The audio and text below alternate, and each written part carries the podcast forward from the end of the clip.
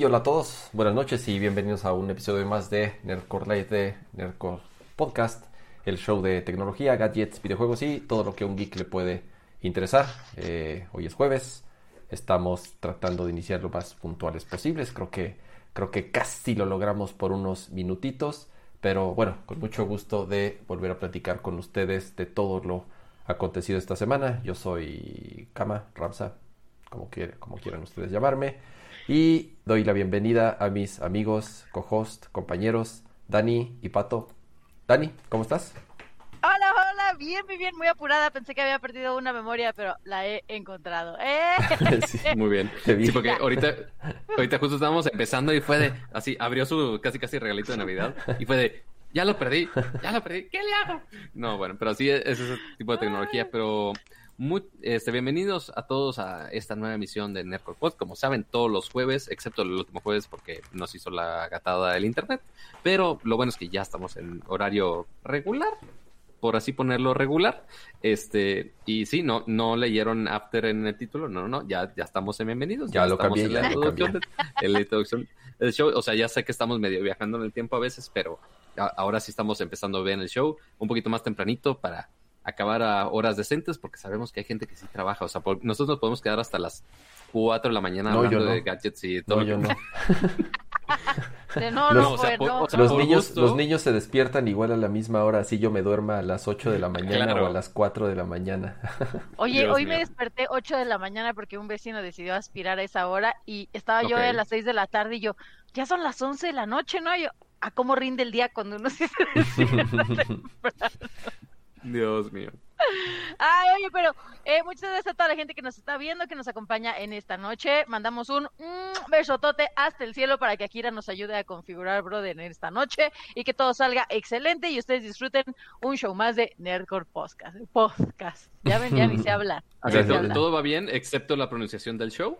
Este, Hellman, Este, o sea, por más que ya lleva meses Dani aquí, este, aparentemente la pronunciación del nombre del show todavía no, no lo tiene así bien aterrizado, pero. traigo, traigo drogas encima, patito. traigo la droga. Diría la droga digital, pero van a entrar nuestros amigos. Córtale, mi chavo, mejor di programa sí, canal YouTube de tecnología. Sí, no, nos van a venir a bajar por copyright por andar usando este términos y condiciones ajenos. Saludos a todos los amiguitos también de Droga Digital. Un beso a donde quiera que estén. Muy bien. Oigan, este, pues bueno, eh, bastantes cosas que platicar, por eso empezamos tempranito, porque si no, como dicen, nos dan las 12 de la noche, una de la madrugada platicando de, de, de todo lo que sucedió esta semana. Y tal cual pues nos arrancamos con el tema favorito de todos, de Apple. ¿De qué mejor podemos hablar que de la compañía favorita de todos los que estamos aquí sentados? Y es que justo esta semana pasaron varias cosillas. Primero, ya salieron las no solamente salieron las reseñas, sino que también ya los usuarios empezaron a recibir sus computadoras eh, toda esta nueva línea que de la que justamente platicamos la semana anterior eh, ya con los nuevos procesadores para, para ser más específico de los nuevos M1 que es este primer CPU que diseña y fabrica Apple dedicado especialmente para sus equipos principalmente portátiles ahorita porque salieron dos MacBooks la Pro y la Air y además una eh, Mac Mini. O sea como tal digamos que es la línea de gama baja, si se podría decir como tal, ¿no? La MacBook Air, que es la MacBook más barata, la MacBook más Pro. Bien, más bien gama de entrada de todos los dispositivos, de las, de las computadoras de escritorio, este, que pues bueno, en este caso es la Mac Mini, este, que por cierto, no hemos saludado al chat el día de hoy, pero hola chat. Ah, hola chat, saludos al este, chat, mira, vamos a poner aquí el chat. Así de, miren, tenemos un chat y es en vivo. pero ahí está, ahí está, mira, ya, lo, ya lo pusimos, ya lo pusimos. Muy bien. Este, también saludos a, la tía Siri que ahí anda paseándose en el chat. Saludos, Aiko. Señorita Aikos. Saludos Debería tener una sección ya la tía Siri. Mira, mira qué bonito ya está el, el, el, setup. Si se fijan, ya está como debe de ser. Reacomodé todos los bloques. Sí, ya está todo alineado, entonces ya en teoría no debería de, de, suceder. Ya como, como Ramso ya estaba así preparado de que íbamos a hablar de Apple, dijo, no, tengo que preparar bien el show, tiene que estar todo perfecto. Oh, lo tiene este, listo desde ayer en la noche, así en la madrugada, digo, ya está listo el seto. Pues no, desde, fíjate que en la semana, ahora, este, digo, los, los, los amigos del gato nos mandaron unas luces Entonces, justo en el chat preguntaron que, por, qué, por qué mi toma se, me, se veía bien. Mira, mi toma se ve muy bien porque ahora tengo, estoy bien iluminado como debe de ser tengo dos luces, una de cada lado, puedo ajustar la temperatura. Ya vas a empezar con tus anuncios, antes eras chido, un follow. Bueno, pues es que... un follow. no nos ayuda, Dani no. me regaña la, la reina del, del telemercadeo, ¿eh? Eh ni, se diga el, dueño del patrocinio, no, tampoco, ni, ni voy a hablar, ¿verdad? Pero bueno, volviendo al tema de que ya está la toma lista y todo, este, Apple, pues bueno, hablamos la semana pasada de ello, que anunciaron los tres dispositivos, eh, principalmente de las líneas de entrada de todas sus gamas. Se hace la computadora de escritorio, que en este caso es la Mac Mini, que es nada más el CPUcito así chiquitito, bien compacto y que ya tú le pones monitor, teclado y demás.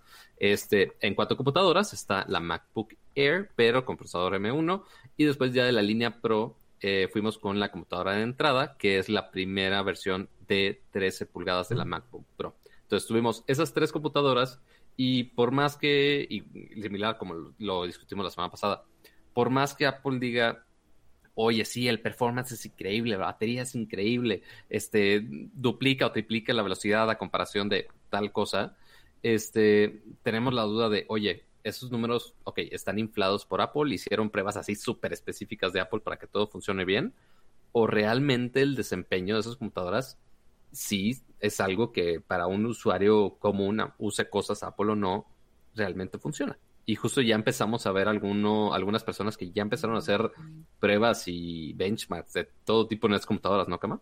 Es correcto, y, y, como decías, ¿no? Había mucha duda de que lo que mostraba Apple como tal en la conferencia no era muy específico, eran unas gráficas ahí comparando eh, eh, velocidad con consumo de energía.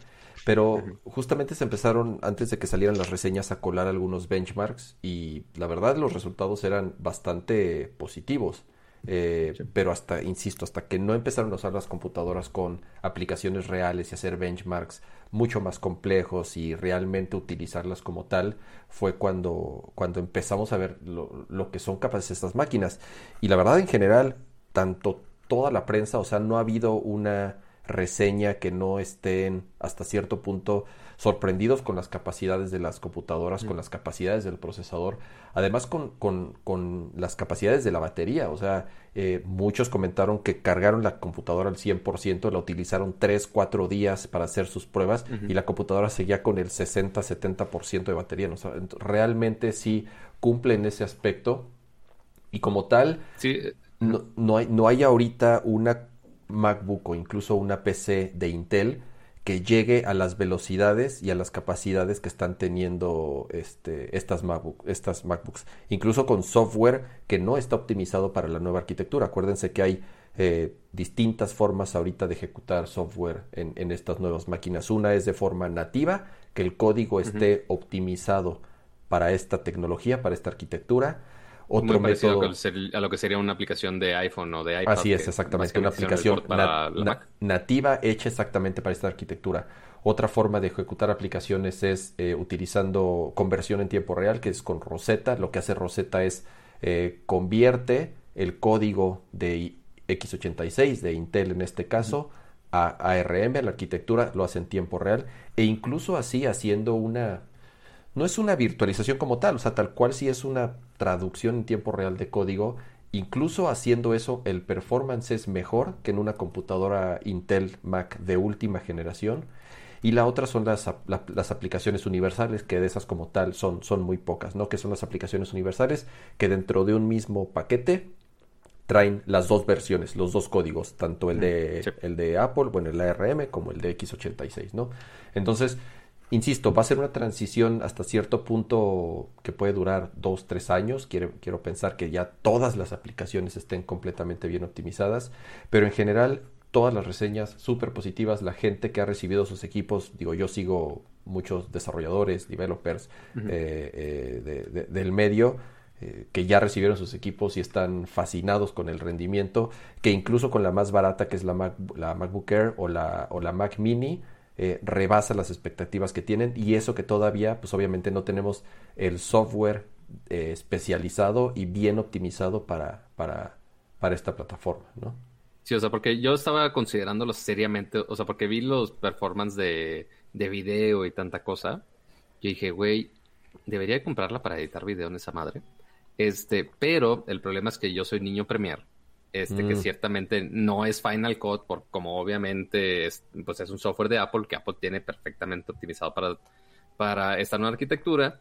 Eh, pero pues todos los programas de Adobe apenas está empezando, creo que el beta de Photoshop en esas computadoras con M1. O sea, puedes seguir corriendo la versión justo esta con Rosetta. Y que corre bien, además, es lo que dicen. O sea, corre decente. Ajá, no, no increíble, pero decente.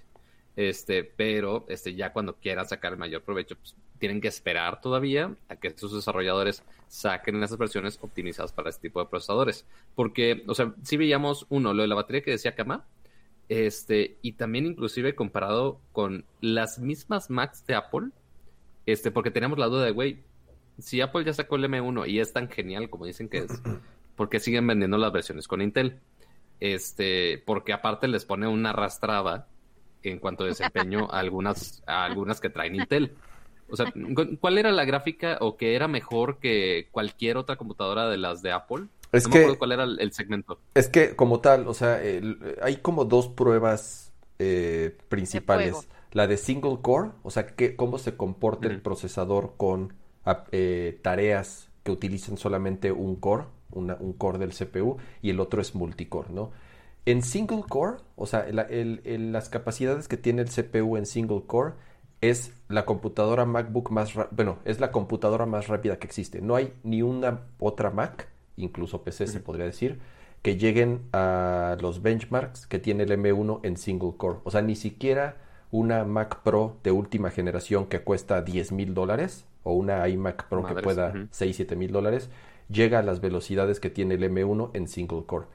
En multicore es otro tema, es para, para tareas muy específicas, en, por ejemplo, renderar video, ¿no? Eh, o hacer operaciones, cálculos matemáticos muy específicos o eh, estar este, haciendo eh, operaciones tal vez. Pruebas, pruebas, nucleares, investigación acá de los, de los aliens, extraterrestres. en esta parte se prueba el multitasking, o sea, como este intercambio de tareas y medir cuál es la velocidad que se intercambia entre una y otra. Eh, no, no específicamente, pero sí funciona para eso. O sea, obviamente es un reflejo directo a el, el, el, cómo se comporta una computadora al estar, en este caso, eh, intercambiando información o por lo menos moviéndote de un lado a otro. Sí, que bajo presión. Exactamente, ¿no? O sea, ahí entran otros factores como la memoria, la velocidad del disco y eso, pero sí efectivamente la velocidad del procesador es, eh, eh, se relaciona a cómo, cómo estás trabajando con distintas aplicaciones al mismo tiempo. Y el tema es que a nivel multicore, digamos que se queda abajo, o sea, realmente solamente le ganan la Mac Pro de, digo, de 10 mil dólares y una iMac Pro de última generación que tienen procesadores Xeon que cuestan cada, o sea, que el puro CPU cuesta 5 mil dólares, el puro CPU. 4 mil dólares, o sea, son procesadores sí, nada más las rueditas cuestan 400 dólares. Y aquí tienes, o sea, y aquí una iMac, aquí, perdón, una MacBook Air de mil dólares o una Mac Mini de 700 dólares, están, pero además les gana por nada. O sea, realmente no hay una relación o una distancia así que tú digas, puta, lo barre. No, no, no. O sea, están abajito por muy pocos puntos al nivel de procesadores que son los más poderosos a nivel de, escritorio. No olvidemos que estas computadoras son las baratas. O sea, este CPU es el, el low end. Lo que podría llegar a ser Apple en una computadora de escritorio más potente es o tener un procesador eh, verdaderamente de escritorio, si le podemos llamar así, con más cores que pueda, eh, eh, que consuma más energía, o lo que podría hacer es juntar dos, cuatro o seis procesadores iguales para que trabajen en conjunto y realmente escalar el potencial de esta arquitectura de cierta forma y, dar un brinco que realmente en muchos años no se ha dado como tal. O sea, gran parte de lo que dicen las reseñas es, realmente estamos viendo ahorita un brinco que en los últimos 10 o 15 años no habíamos visto en batería, en potencia, en consumo de energía. Y realmente lo, única, lo, único malo, o sea, eh, eh, por ejemplo, The Verge, que hizo, que todavía pone calificaciones a sus productos, le puso 9.5 a la laptop, es la computadora mejor ranqueada que ellos han eh, hecho en, en la historia del sitio. Y dice, solamente no le pusimos 10 por la webcam, porque la webcam sigue siendo 720p. Y sí, si es una Si es una estupidez que sigan metiendo una webcam 720. Así es 2020. O sea, que no ven que estamos grabando esto casi casi en 4K y ellos todavía en 720, Dios mío. O sea, porque dicen... Yo no sé, pero yo quiero, digo, no quiero echar de cabeza a nadie, ¿no? Pero aquí en el chat dice Vladimir Benítez. A mí me pega que no sean touch. Está bien, quiere una computadora touch, ahí está una, ahí están, ahí está una, este, ahí están las Surface. Ahí están las Surface. Tengo una Surface, no me cambio. Ahí están las Surface, o si quiere eh, utilizar ecosistema de Apple, ahí está la iPad Pro. Hay iPad Pro de más de 12 pulgadas por si quiere más ¿Y es el mismo procesador? ¿O básicamente el mismo? Es prácticamente el mismo procesador, exactamente. Es la misma arquitectura, es de última generación. Entonces, si quiere una pantalla llena de grasa y dedos, Ahí hay, ahí hay varias. Ahí hay varias. Bueno, que, sabemos, sabemos que Kama tiene un, un, odio por las pantallas táctiles. Este, yo no sé cómo tiene un, un Switch, porque es pantalla táctil. no, no sirve, a ver, ojo, no sirve para pura madre la pantalla táctil del Switch. Obviamente no. O sea, nunca. lo único, lo el único caso. Escribes ahí tu juego que estás buscando, tu usuario, tu contraseña, ya no tienes que andar. Yo uso el tecladito. Digo, o sea, uso la flechita. Con mis dedos de un palumpa. Pero... Oye, diciendo que transmitimos aquí a 4K yo con mi webcam de la compu así. Pero, se ve bien. Mira, esa webcam está mejor que la de las MacBook Air, la verdad. Eso sí, de hecho sí. Este, no, y aparte eso se va a solucionar, se va a mejorar ya esta semana que ande usando sus, sus compras del, no del buen fin, pero presume, presume, mira, ¿qué es, qué es lo que va a hacer? ¿Qué es lo que Unboxing. Mira. Unboxing. Nada más que asegúrate que no se vea tu dirección, nada más Daniela. Ups, bueno, pues ahí lo dejé, si me quieren mandar algo, no, si... si quieren enviar algo, pues adelante. No, si, si me quieren mandar algo a mí, mejor les doy este mi, mi clave del banco, está más fácil. Y, y, todos seguros. No empieces aquí con tus anuncios. Les doy la clave de mi nueva app bancaria. Eso, Pato, eso, es, eso, es, eso es en tu, eso es en tu, este, en tu OnlyFans. En OnlyFans. Dios mío. Pero, sí, ya eventualmente la camarita de Dani va a mejorar, pero como les comentaba igual la semana, la semana pasada, eh, el, el, único problema del hardware ahorita de las, de las Macs, pues es justo que, ok, actualizaron el procesador, pero pues todos los demás componentes, los puertos USB, que si este, las baterías, la webcam, etcétera, todo eso lo dejaron exactamente igual, o sea, porque eso ya lo tenían, ya tenían las carcasas, no se, no se volvieron locos, dijeron, ah, vamos a usar exactamente los mismos componentes y nada más vamos a, a meterle ganitas a la actualización del procesador. Entonces, por eso dejaron exactamente las mismas cámaras. Seguramente. Sí, ¿qué, es, lo que, qué es lo que yo decía en el show pasado? Creo que eh, eh, no deja de ser una primera generación Perdónale. Gracias. No deja de ser una primera generación, no deja de ser un relativo riesgo para los early adopters. Siempre es lo mismo. Las, los, las primeras personas que adoptan una, una plataforma nueva o un cambio de eh, arquitectura tan importante, eh, siempre va a haber riesgo, obviamente. Y en este caso creo que por eso se fueron a la segura. Es el mismo diseño, las mismas máquinas, la misma batería, prácticamente lo, todo lo que tenían simplemente cambiaron eh, eh, parte de, las tripas, en este caso la motherboard y el, el, procesador y los diversos componentes. Pero siento yo que sí se quedaron cortos por, por, ciertas tecnologías que ya tenemos tiempo utilizando en iOS, como, como Face ID o como eh, antenas celulares en computadoras. Hay gente que dice sí, cuando, que cuando eso ya lo tenías en, integrado en el chip de un iPhone y nada más no lo pusieron en de la Mac, pero seguramente ya en la cuando ya lo vemos en muchas PCs, en muchas laptops de todo tipo, sabor y color, que ya tienen su versión con este con Wi-Fi o también con LTE o hasta algunas con 5G ya incluido, este y con Apple no no lo habíamos visto, obviamente. al menos que le pongas tu tu BAM, tu tu básicamente tu USB ahí para poner o que estés haciendo tethering desde tu teléfono y este, acabándote la, la, batería quizás sea por eso para así de no clávate los datos de tu iPhone. Podría mm. ser quién sabe. Pero bueno los, caminos de Apple son muy misteriosos a veces este principalmente con cuestiones de adaptadores dongles el dongle life este con USB-C y demás. Pero pues bueno así están las cosas. Yo voy a intentar a ver si puedo conseguir una de las MacBook Pro de 13 para darle la prueba de fuego este con la tarea pesada que hago yo. ¿Qué? ¿Eh? ¿Con M1 ya? Ajá, o sea, quiero probar con, o sea, la voy a probar, la voy a comprar, la voy a regresar los 14 días. No me la va a quedar. No necesito una computadora ahorita, la verdad. Este, pero este quiero hacerle la prueba de fuego de, oye, vale la pena, funciona, no funciona, con, principalmente con tareas pesadas, por ejemplo, video o algún render o algo así, motion graphics y demás, realmente puede suplir a un setup así. Y más lo quiero comparar porque Pixelo este, tiene la Mac Pro de 16 pulgadas, este, súper mega equipada, este, y como decías, algunos de los benchmarks sí supera ese setup. Entonces quiero comparar ahí que, que también funciona el performance o no. Este, pero ahí les contaré si logro hacer eso. No sé a qué horas de mi vida, porque tengo como mil videos que hacer, pero intentaré hacer lo más posible. Sí, las este las computadoras todavía no están este eh, disponibles en México. En Estados Unidos, te digo, ya la, gente que preordenó ya las ha estado recibiendo. En México ya están los precios, por lo menos ya están listadas en la página. Comúnmente tardan es muy variable, pero entre tres semanas hasta seis semanas eh, hemos visto la, la, Depende de la demanda. La diferencia exactamente de, de los lanzamientos. Mira, ah. Mira, ay, Dani ya anda en 4K. Aquí ya no me están regañando en el chat, oye, todo el mundo me anda regañe y regañe. Tranquilícense, ya va, ya, ya viene. el, buen fin acaba de ser. Aguanten. espérense, espérense.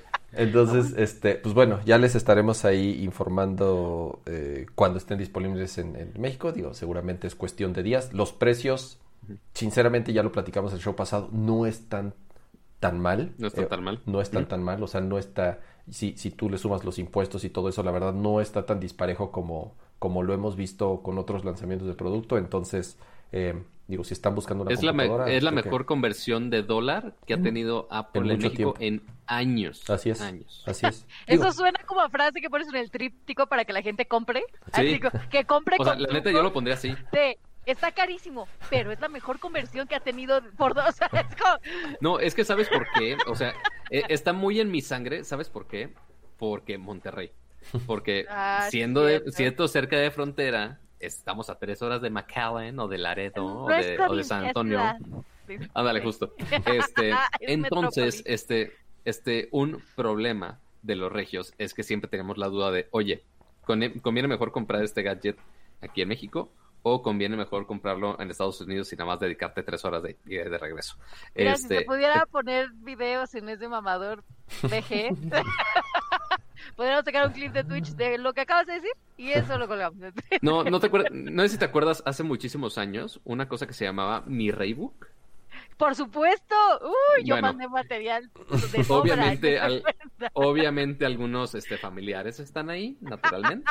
Este, de repente, así unos familiares cercanos, de repente veo historias así de, de, de, mi mamá o que nos comparte de, ay, mira, tal tía se fue en avioneta a San Antonio, yo de, ¿por?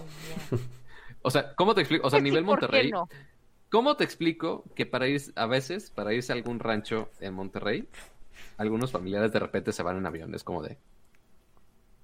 ¿Por? Porque Pic, ah, Monterrey. que es de familia rica. Bueno, pues mira, podemos pues, cambiar el eh, tema, ¿no? A ver, si me, a ver si me toca alguna parte de esa familia rica, porque no, lo veo en ningún lado, amiguitos. Puedo leer un poco del chat si quieren, dice José Roberto. Podemos leer los superchats que tenemos pendientes también. Mira, José ah. Roberto Ramírez Mendoza dice: ¿Puede alguien contradecir a Cama de una forma grosera? Se extraña. Así que, Cama, si te contradigo de forma grosera, es porque José Roberto lo pidió nada personal, ustedes, José Roberto lo solicitó y ya. Y creo que por aquí alguien le hizo segunda, así decía, falta, falta la quiera que le diga, ahora sí te mamá. Está muy serio esto, extraña el grito de, a ver, pinche cama, no te... en fin, ya vamos a empezar a, renegar más de, con, con, cama para que se sientan en casa. Y sí, ya voy a cambiar mi cámara, ya llegó, ya la tengo aquí, solo necesito hacer el unboxing y todo este showcito. Sí tengo lámpara, o sea, sí me mandaron luces del gato, me mandaron también, ay, no les voy a enseñar también todo lo que me mandaron, son un chorro de cosas.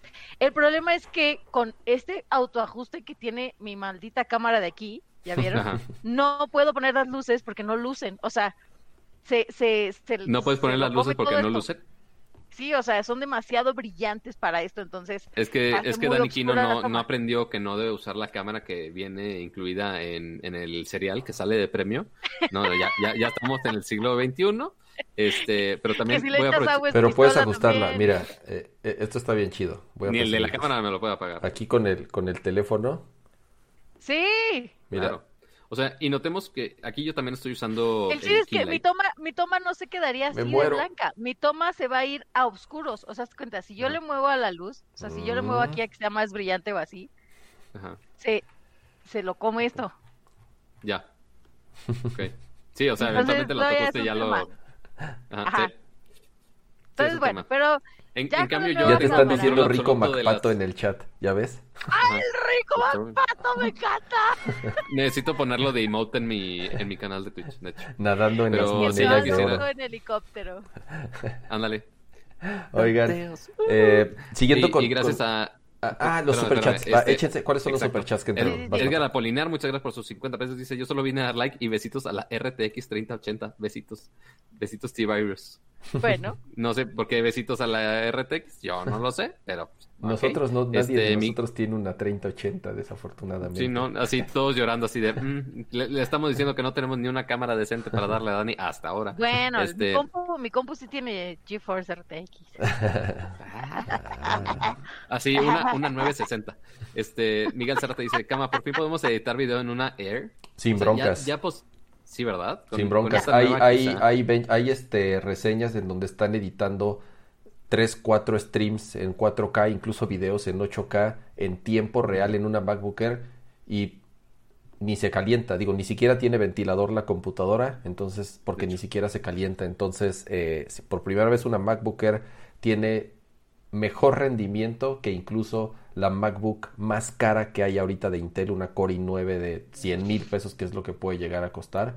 Entonces sí, sí, sí, si quieres aventarte a comprar una Air, eh, adelante, te la recomiendo. Las aplicaciones de Adobe obviamente no están optimizadas. Igual preguntaban ahí para developers, sí, por ejemplo, los developers usan una herramienta que se llama Docker, que es para bueno, montar, para virtualizar este sistemas operativos. No funciona, Docker no funciona en la arquitectura de ARM. Y dicen que se van a tardar un buen rato. Como es virtualización, entonces tendrían que rehacer todo nativo, no, pueden virtualizar dentro de una virtualización. Está medio complicado, entonces este dicen los de Docker que van a tardar un rato en tener la versión eh, nativa para, para, para ARM. Similar a lo que a las recomendaciones cuando cambiaron a Big Sur, este, los que estuvieron cambiando y actualizando sus computadoras este, la semana la semana pasada, este, antes de actualizar, asegúrense que todo su software funciona. Pueden checarlo o algunas veces con el developer directamente. Obviamente los que son así generales, este, por ejemplo, pues todos los de Apple, ok, funcionan. Este, algunas funciones de, por ejemplo, de Adobe o de Office, etcétera, ok, lo pueden checar normalmente con el desarrollador. O si es algún software un poquito más hittercillo, este y demás, normalmente googleen y posiblemente alguien ya lo probó y alguien ya lo este, probó esa aplicación que estás usando tú en el nuevo sistema operativo y ya te dice si se ve, no se ve o algo así. Este, si funciona o no funciona. Entonces, eso es una buena recomendación igual aquí para ver si tu software favorito tiene ese performance con esas computadoras, sí o no, si realmente les conviene o no. Así es, asegúrense de que no va a afectar el, trabajo que hacen día a día y si corren sus aplicaciones, este, adelante. Gracias a Kirosawa, acaba de hacer una donación de 9 eh, Yesiel Rubio, igual Rubio de hacer un, un superchat 129, muchas, muchas gracias Yesiel. Para continuar con el tema de Apple, que también eh, sucedió esta semana y ya es lo último de Apple, se los prometo. Este... ¿Qué dice Aiko que no la deja? No sé. Que no, no puede arrobar, eh, no puede hacer menciones en el chat desde su iPhone. Ah, ah en el iPhone es más. ah, pero sigan usando el iPhone, ¿verdad? Sigan usando esas manzanitas del demonio. Oye, Síganle. dice Luis Gabriel Delgado, el Macpato que se monte en la avioneta y nos aviente todos los celulares que no usan los fans. no, bueno. No, bueno, a mí, y después de que come uno, después de que come uno. Vengan todos. Como, como DiCaprio, como DiCaprio en vez de aventar billetes. Como DiCaprio, en vez de aventar billetes, aventando celulares. Celulares, ta, ta, ta, ta, ta. No, y playeras, y mochilas, y termos, y todo. Déjenme les digo que hoy en Patreon se fue la primera caja sorpresa. O sea, todos los meses hay caja sorpresa en mi Patreon. Pero este mes ya, bueno, el del mes pasado, ya salió la primera caja sorpresa con cositas que donó el tío Macpato. Entonces, un agradecimiento general para él. Gracias. Muy bien. Eh... Pero sí, ya, ya no puedo estar este, dando celulares porque este, vienen los chinos a querer este, bajarme teléfonos por auditoría. Así que, este, no, amiguitos, no. de preferencia no, porque de repente hay marcas medio nacas que se ponen así. Pero bueno. El, que da y quita, con el pato se desquita. Con el pato se, desquita. Ándale, esa es buena frase, esa es buena frase. Con el, pato furioso se, desquita. ese va a ser mi siguiente video de... No sé si va a ser mi siguiente video de Twitter o de Tinder. No lo sé. Tantas opciones. Sigamos. sigamos con, con, Apple para cerrar el tema. Justo esta semana también vieron, otra noticia bastante agradable, se podría decir, sobre todo por lo que ha sucedido en, en, los últimos meses con investigaciones del gobierno, pero incluso también con muchas marcas, como sucedió con, con Epic y Fortnite, porque no les parece correcto que Apple cobre un porcentaje tan, tan alto, si se le puede llamar así, eh, por todas las transacciones que se hacen en el App Store. Entonces, eh, justamente esta semana lo que, lo que anunció Apple es que si tú eres un developer o una empresa que tiene una aplicación o un servicio en el App Store y que factura menos de un millón de dólares al año, solamente vas a pagar el 15% de comisión a Apple. El, el, porcentaje común, como ustedes saben, es el 30%. Ya lo hemos platicado muchas veces, no es nada más Apple. Microsoft hace lo mismo, Nintendo hace lo mismo, PlayStation hace lo mismo, incluso Google también hace lo mismo. El 30% es casi casi un estándar de qué es lo que cobran las eh, tiendas por vender contenido en sus plataformas, ¿no? Entonces, lo que dice, lo que, lo que, lo que hizo Apple es, ok, va, eh, les parece muy alto, sea como sea, independientemente de toda la discusión que pueda haber detrás, si tú eres una aplicación que no vende más de un millón de dólares, solamente vas a pagar el 15% y ya después, si creces y te conviertes en una compañía mucho más grande y entonces ya empiezas a facturar más, entonces ahí sí, no, digo, sí hay ciertos beneficios cuando son aplicaciones, por ejemplo, de suscripciones, después del primer año, no importa lo que factures, ya te cobran también el 15%, o sea, ya habían ciertos beneficios eh, para empresas que sí tenían como una infraestructura, digo, mucho más grande y de cierta forma eh, eh, tenían ciertos suscriptores después de cierto tiempo, pero por lo menos ahorita, pues la verdad es una noticia que se tomó bastante positiva, eh, sobre todo porque la gran mayoría de developers que están en el App Store, pues no facturan un, más de un millón de dólares, ¿no? Realmente son... No, y justo y, eso es un punto que Akira defendía mucho este cuando empezamos a hablar del tema de Fortnite y todo el alboroto que se hizo, que querían que sea menos porcentaje y demás. Cuando, ok, vemos a Epic que está ganando millones por Fortnite exigiendo de, ay, no, queremos un cacho más grande, cuando los que realmente están sufriendo son principalmente los nuevos developers, las startups que están empezando a hacer sus aplicaciones y que sí dependen mucho, si no es que totalmente, de los ingresos que pueda tener de su aplicación, porque, o sea, todos que hagan, este, querer hacer, este, sus, sus aplicaciones premium con anuncios, créeme, si no tienes una cantidad de usuarios estúpidamente grande, no puedes sobrevivir con eso. Entonces, algunos eh, developers empiezan a vender su app por un dólar o por, o sea, por poco de eso. Este, y que Apple se lleve el 30%, la neta, sí es una patada que hace que no eventualmente no sobrevivan muchos de esos startups. Pero ahora que ya cambiaron a que sea el 15% para esas empresas que están empezando, este, para las que, o que no generan, a veces que ni generan ingresos, este, pues bueno, sí es una gran ayuda que ya ese margen ya se redujo a la mitad. Pero bueno, eso por ahora este, en el App Store. Que igual no sabemos si, ah, bueno, no creo que sea nada más por Apple por buena onda, también es parte de la presión, uno, de todo este ruido que se hizo por lo de Fortnite, este, que eventualmente a Fortnite no le afecta, este, siguen las mismas, están fregados exactamente igual.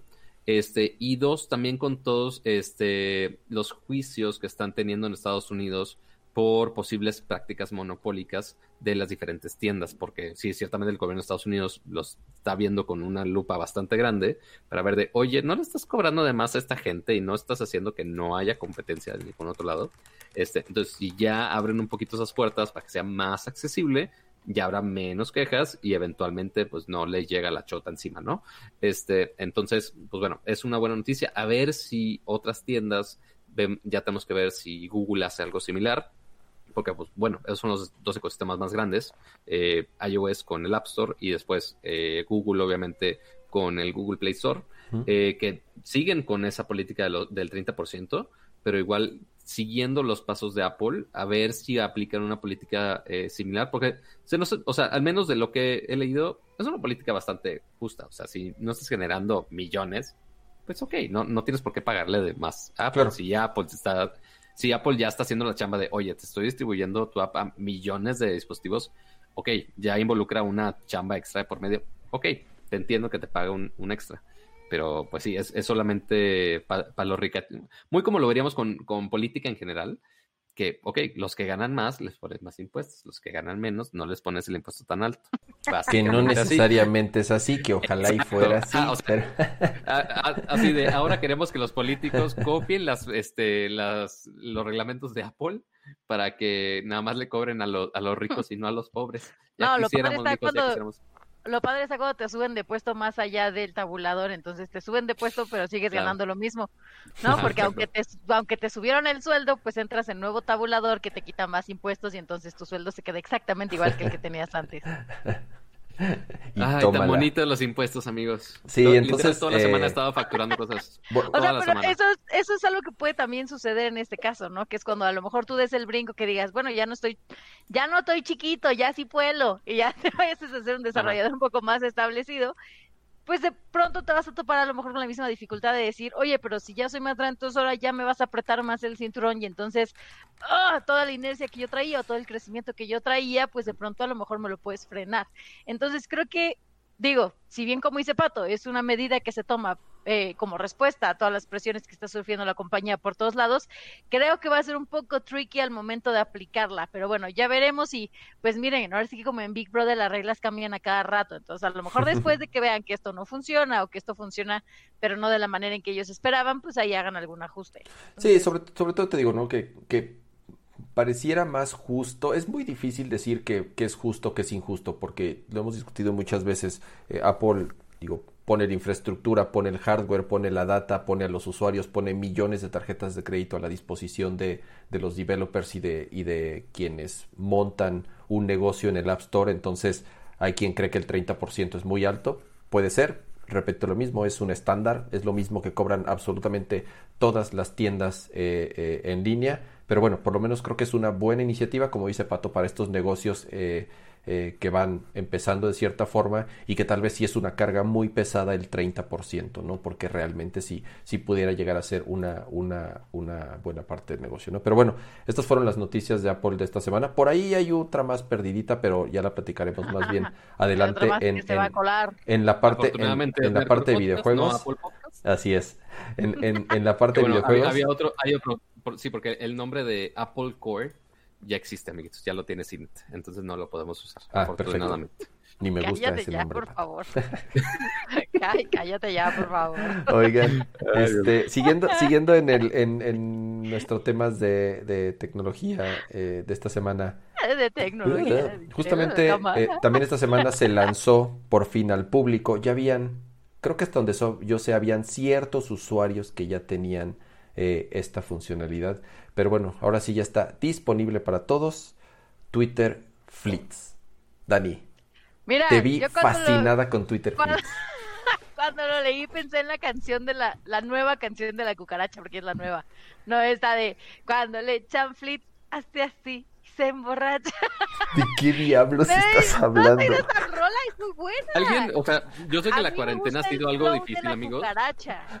Yo sé que la cuarentena es difícil, pero alguien, por favor, puede sacar a Dani Kino de las borracheras de festivas, por favor. No, manches, estoy aquí sola en mi casa con mis gatos y me ponen a mí el flow de la cucaracha, pues obviamente yo me muevo, mi cuerpo responde. ¿Quién antes se ah, pone el flow de la cucaracha? ¿Qué diablos es eso?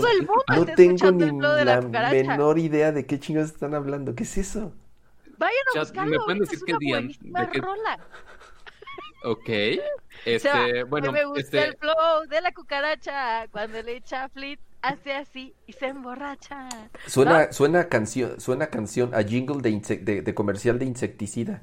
sí, hazte cuenta.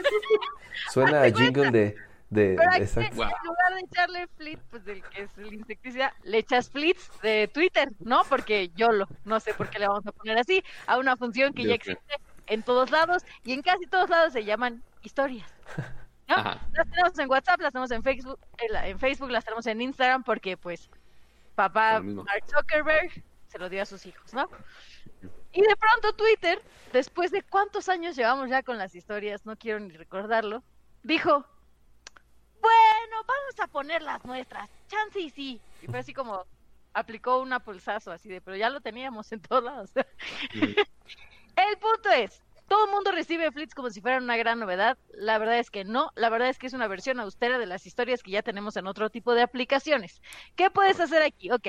Flits son publicaciones que duran únicamente 24 horas. Eh, son efímeras. Eh, lo que va a pasar es vas a ver una barra, así como le está mostrando Patito, una barra en la parte superior de tu aplicación con los usuarios que ya publicaron Flits ese día. Eh, igual el orden, creo que ahí vamos a ir descifrando cómo va el orden. Por ejemplo, en Instagram el orden se acomoda de acuerdo a los usuarios que más consumes. Es decir, con los usuarios con los que más interactúas se van poniendo al principio de la fila. Aquí no sé cómo vaya a ser, todavía me faltan unos días para irlo. ¿No son, ¿no son los más nuevos? no necesariamente. a lo mejor y no. En Instagram no son los más recientes, son los que más consumes. No, en Instagram te empujan lo que ellos se les antoje su gana.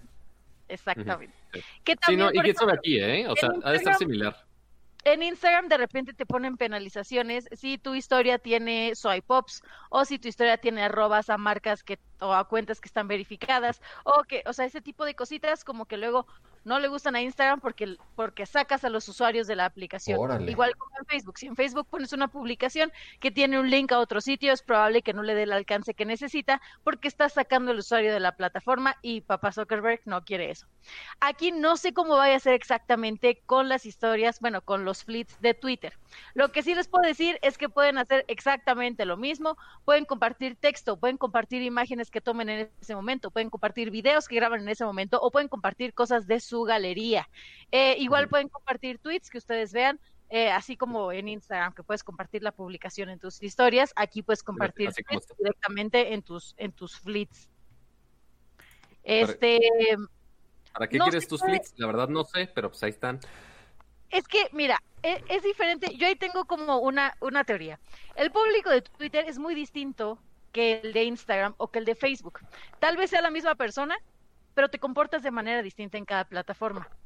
Entonces, ¿qué pasa? Que si a lo mejor yo eh, en Instagram utilizo mis historias para mostrar mi estilo de vida o para mostrar un detrás de cámaras de lo que hago, en Twitter a lo mejor pongo fleets para mostrar una opinión un poco más vasta de las cosas que voy consumiendo, que es para lo que se utiliza generalmente Twitter, para dar opiniones o para dar posturas o para hablar sobre temas de relevancia, quejarse.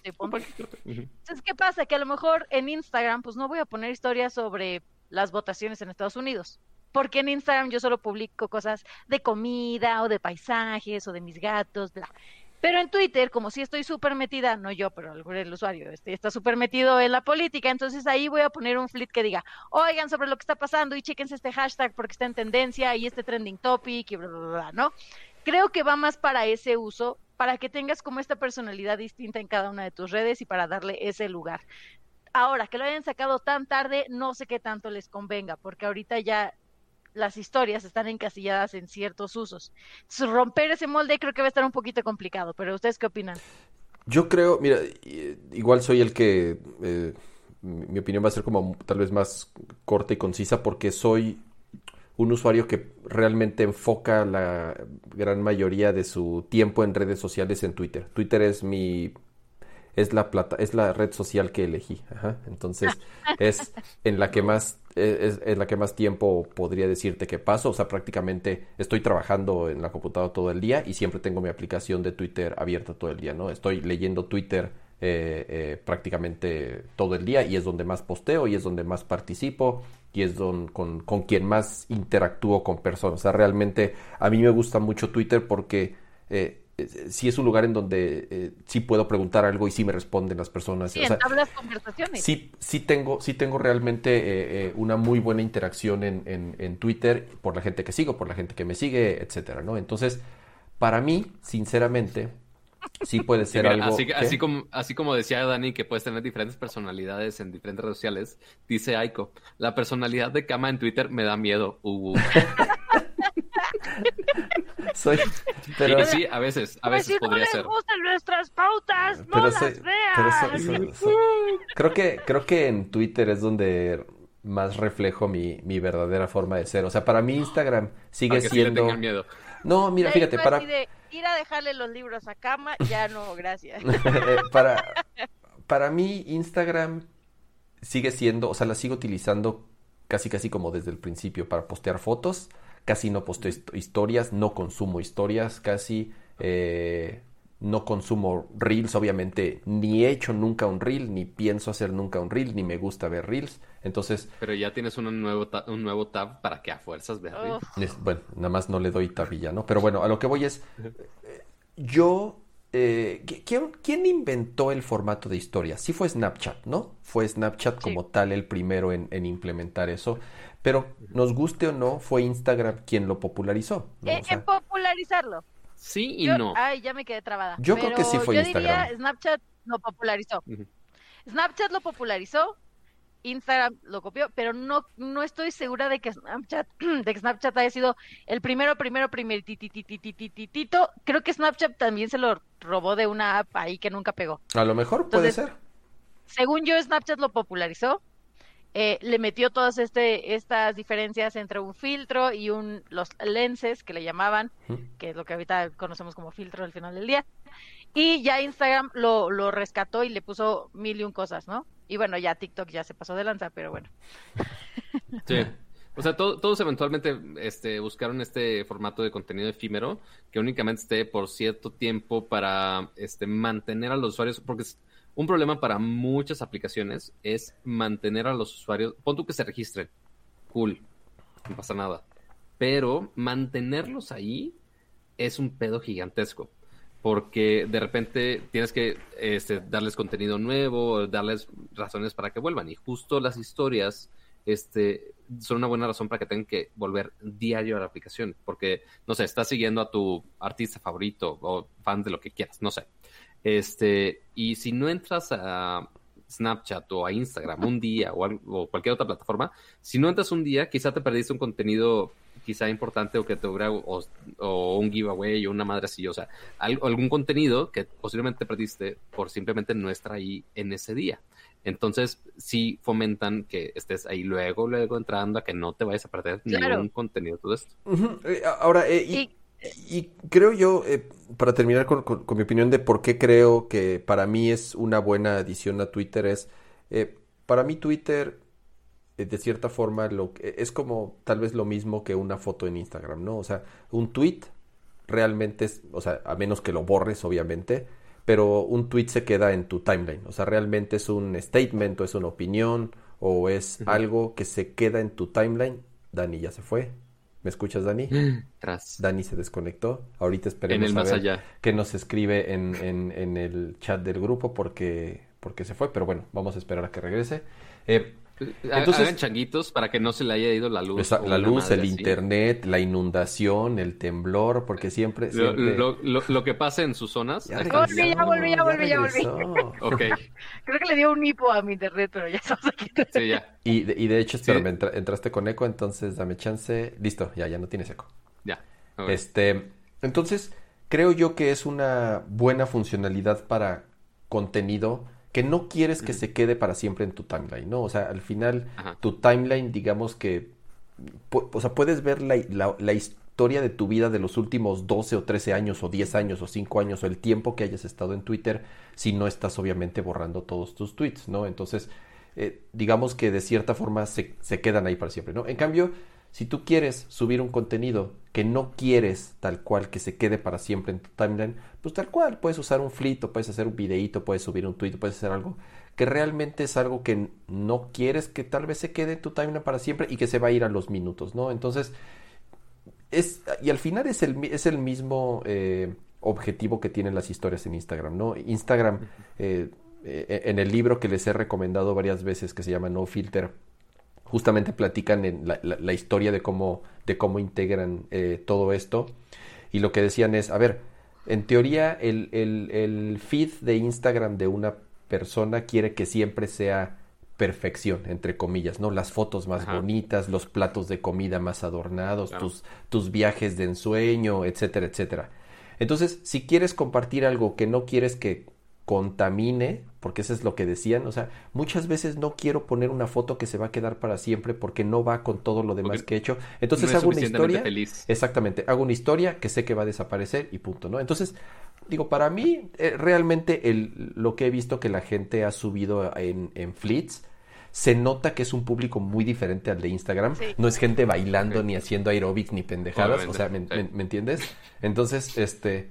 Eh, Saludos a todos los tiktokeros haciendo bailes y pendejadas. Es muy distinto y por eso creo que es interesante, como dice Dani, el saber cómo los usuarios de Twitter eh, van a adoptar esta funcionalidad y a lo mejor aunque sea sigue aunque, aunque, aunque por detrás siga siendo lo mismo al final la funcionalidad es igualita y la interfaz es igualita y son las mismas pinches pelotitas arriba y ya todos adoptaron o sea ya es un comportamiento eh, automático de que si ves pelotitas arriba sabes que es una historia, ¿no? Ya es, ya digamos es... Hasta en eh, el LinkedIn. En temas de, de, UI y de UX, ya en todas las enciclopedias de, y de estudios de diseño va a, estar, va a estar así de, ¿quieres, este, cómo sabías que, que, una aplicación tenía historias? Porque tenía pelotitas arriba, ¿no? Ya, eso ya se quedó para siempre. Entonces... Pero ¿sabes qué lo, ¿sabes qué lo curioso? Este, o sea, en, o sea, porque lo estuve probando, obviamente, este, y parte, parte de lo que decías del contenido, este, de repente, si no pongo algo tan feliz, este, Yaiko sabe perfectamente que de repente me pongo a hacer este tweets deprimentes a las 4 de la mañana por insomnio. Yaiko o este todos los que te seguimos, Así, yo cuando, cuando me despierto y entonces me meto así a ver el feed de Pato, así de, ay, le voy a marcar, ¿no? Pato, sí, yo ya, tengo una cifra. Si, si, si, llega al quinto tweet depresivo, le marco emergencias y lo me voy a lanzar yo para donde esté. O sea, ya lo tengo bien metido. En el tercero, le mando un mensajito. En el cuarto le marco. En el quinto ya emergencia. Muy bien. Perdón, Pato, pero, pero bueno, el punto es que justo Fleets quizá queda mejor para este tipo de cosas, porque tampoco es de, ah, oye, déjale presumo a mi, a la, así de, mira, te presento, este soy yo, este es mi Twitter, y así, primer tweet, así, es como de, así de, este, este Así, ¿cómo, te explico que, esto no, no, me sirve, chavo? Gracias, qué amable. Este, pero este, poniéndolo en feeds, quizá tienes otro tipo de interacción. O sea que afortunadamente el tipo de interacción con este tipo de publicaciones ha sido bueno en general. Pero, este, quién sabe si con este tipo de formatos mejor o no mejor. Pero me está causando un chingo de problema el cómo funciona la interacción en los fleets. Porque, por ejemplo, si tú estás en una historia, este, ok, tú respondes y ya te llega como un mensajito.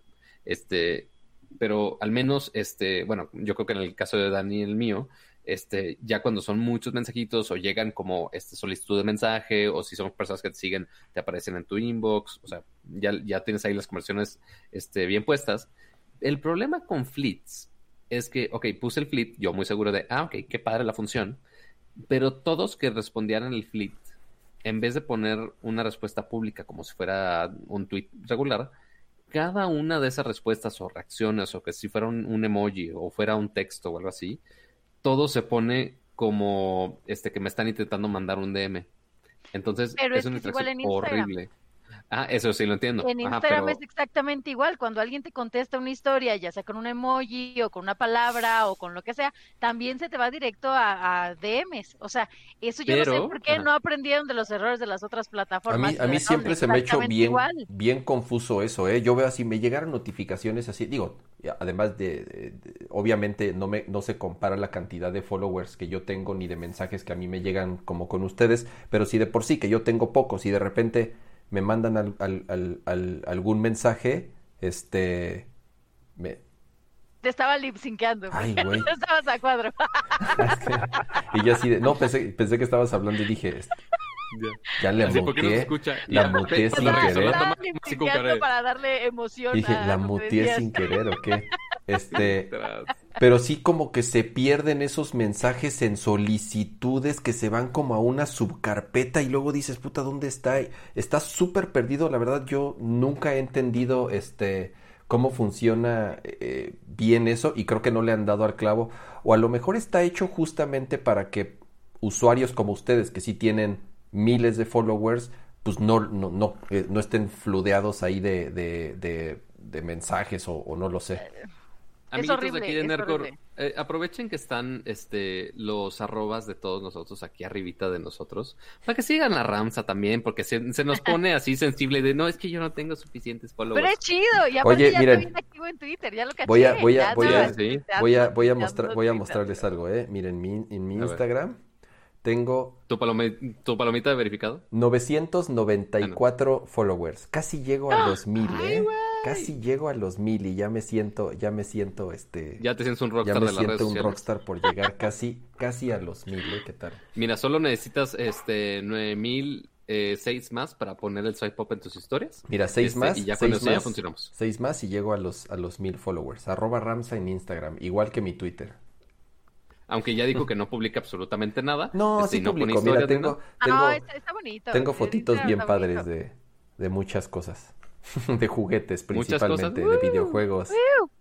Uh, Algo que, cosas. algo que yo le agregaría a este tema de las historias o de los flips o de quien quiera sacar esta, este formato en su plataforma es que esto ya es un nivel de estoquereo y de inseguridad máxima, solo quiero dejarlo claro. Esto va desde mi punto de vista completamente subjetivo y que solo alimentaría más la ansiedad que vivimos a través de las redes sociales. Ajá. Pero yo le pondría, además de separar, como dice Pato, las respuestas en alguna otra carpetita o en algún otro lado, que pudieras buscar a ver si, si, si algún usuario vio tu historia. Ok, ¿Ahora qué o sea, una función 100% stalker, así de, ay, este güey que me gusta no, sí me está viendo, Como, ejemplo, como en si tú LinkedIn, subes- como en LinkedIn, este usuario vio tu perfil. No, O sea, Ándale, porque puede ser la lista de usuarios que vieron tu fleet, ¿no? Y aquí a lo mejor echo de cabeza a varios. Ajá. El punto es que si a lo mejor yo pongo un fleet o una historia o un lo que quieran, vamos a poner para una marca, ¿no? Para la... ¿Cómo era? La, la manta bata o la bata manta. La ¿Ah? batamanta. Ajá, la Respeta a la batamanta batamanta, por favor. Y quiero saber si la Batamanta o la cuenta de Batamanta oficial vio mi historia o mi fleet. Tengo que hacerlo manual. O sea, tengo que ir así como, a ver si lo vio, si lo vio, no lo vio. ah, bla, bla, bla. Sí. Hay un que hubiera un buscador arriba que pusieras Batamanta oficial y te saliera si esa si ese usuario pues si está en tu lista o si no está en tu lista para ver si ciertos usuarios en específico sí vieron tu historia o tu fleet o no.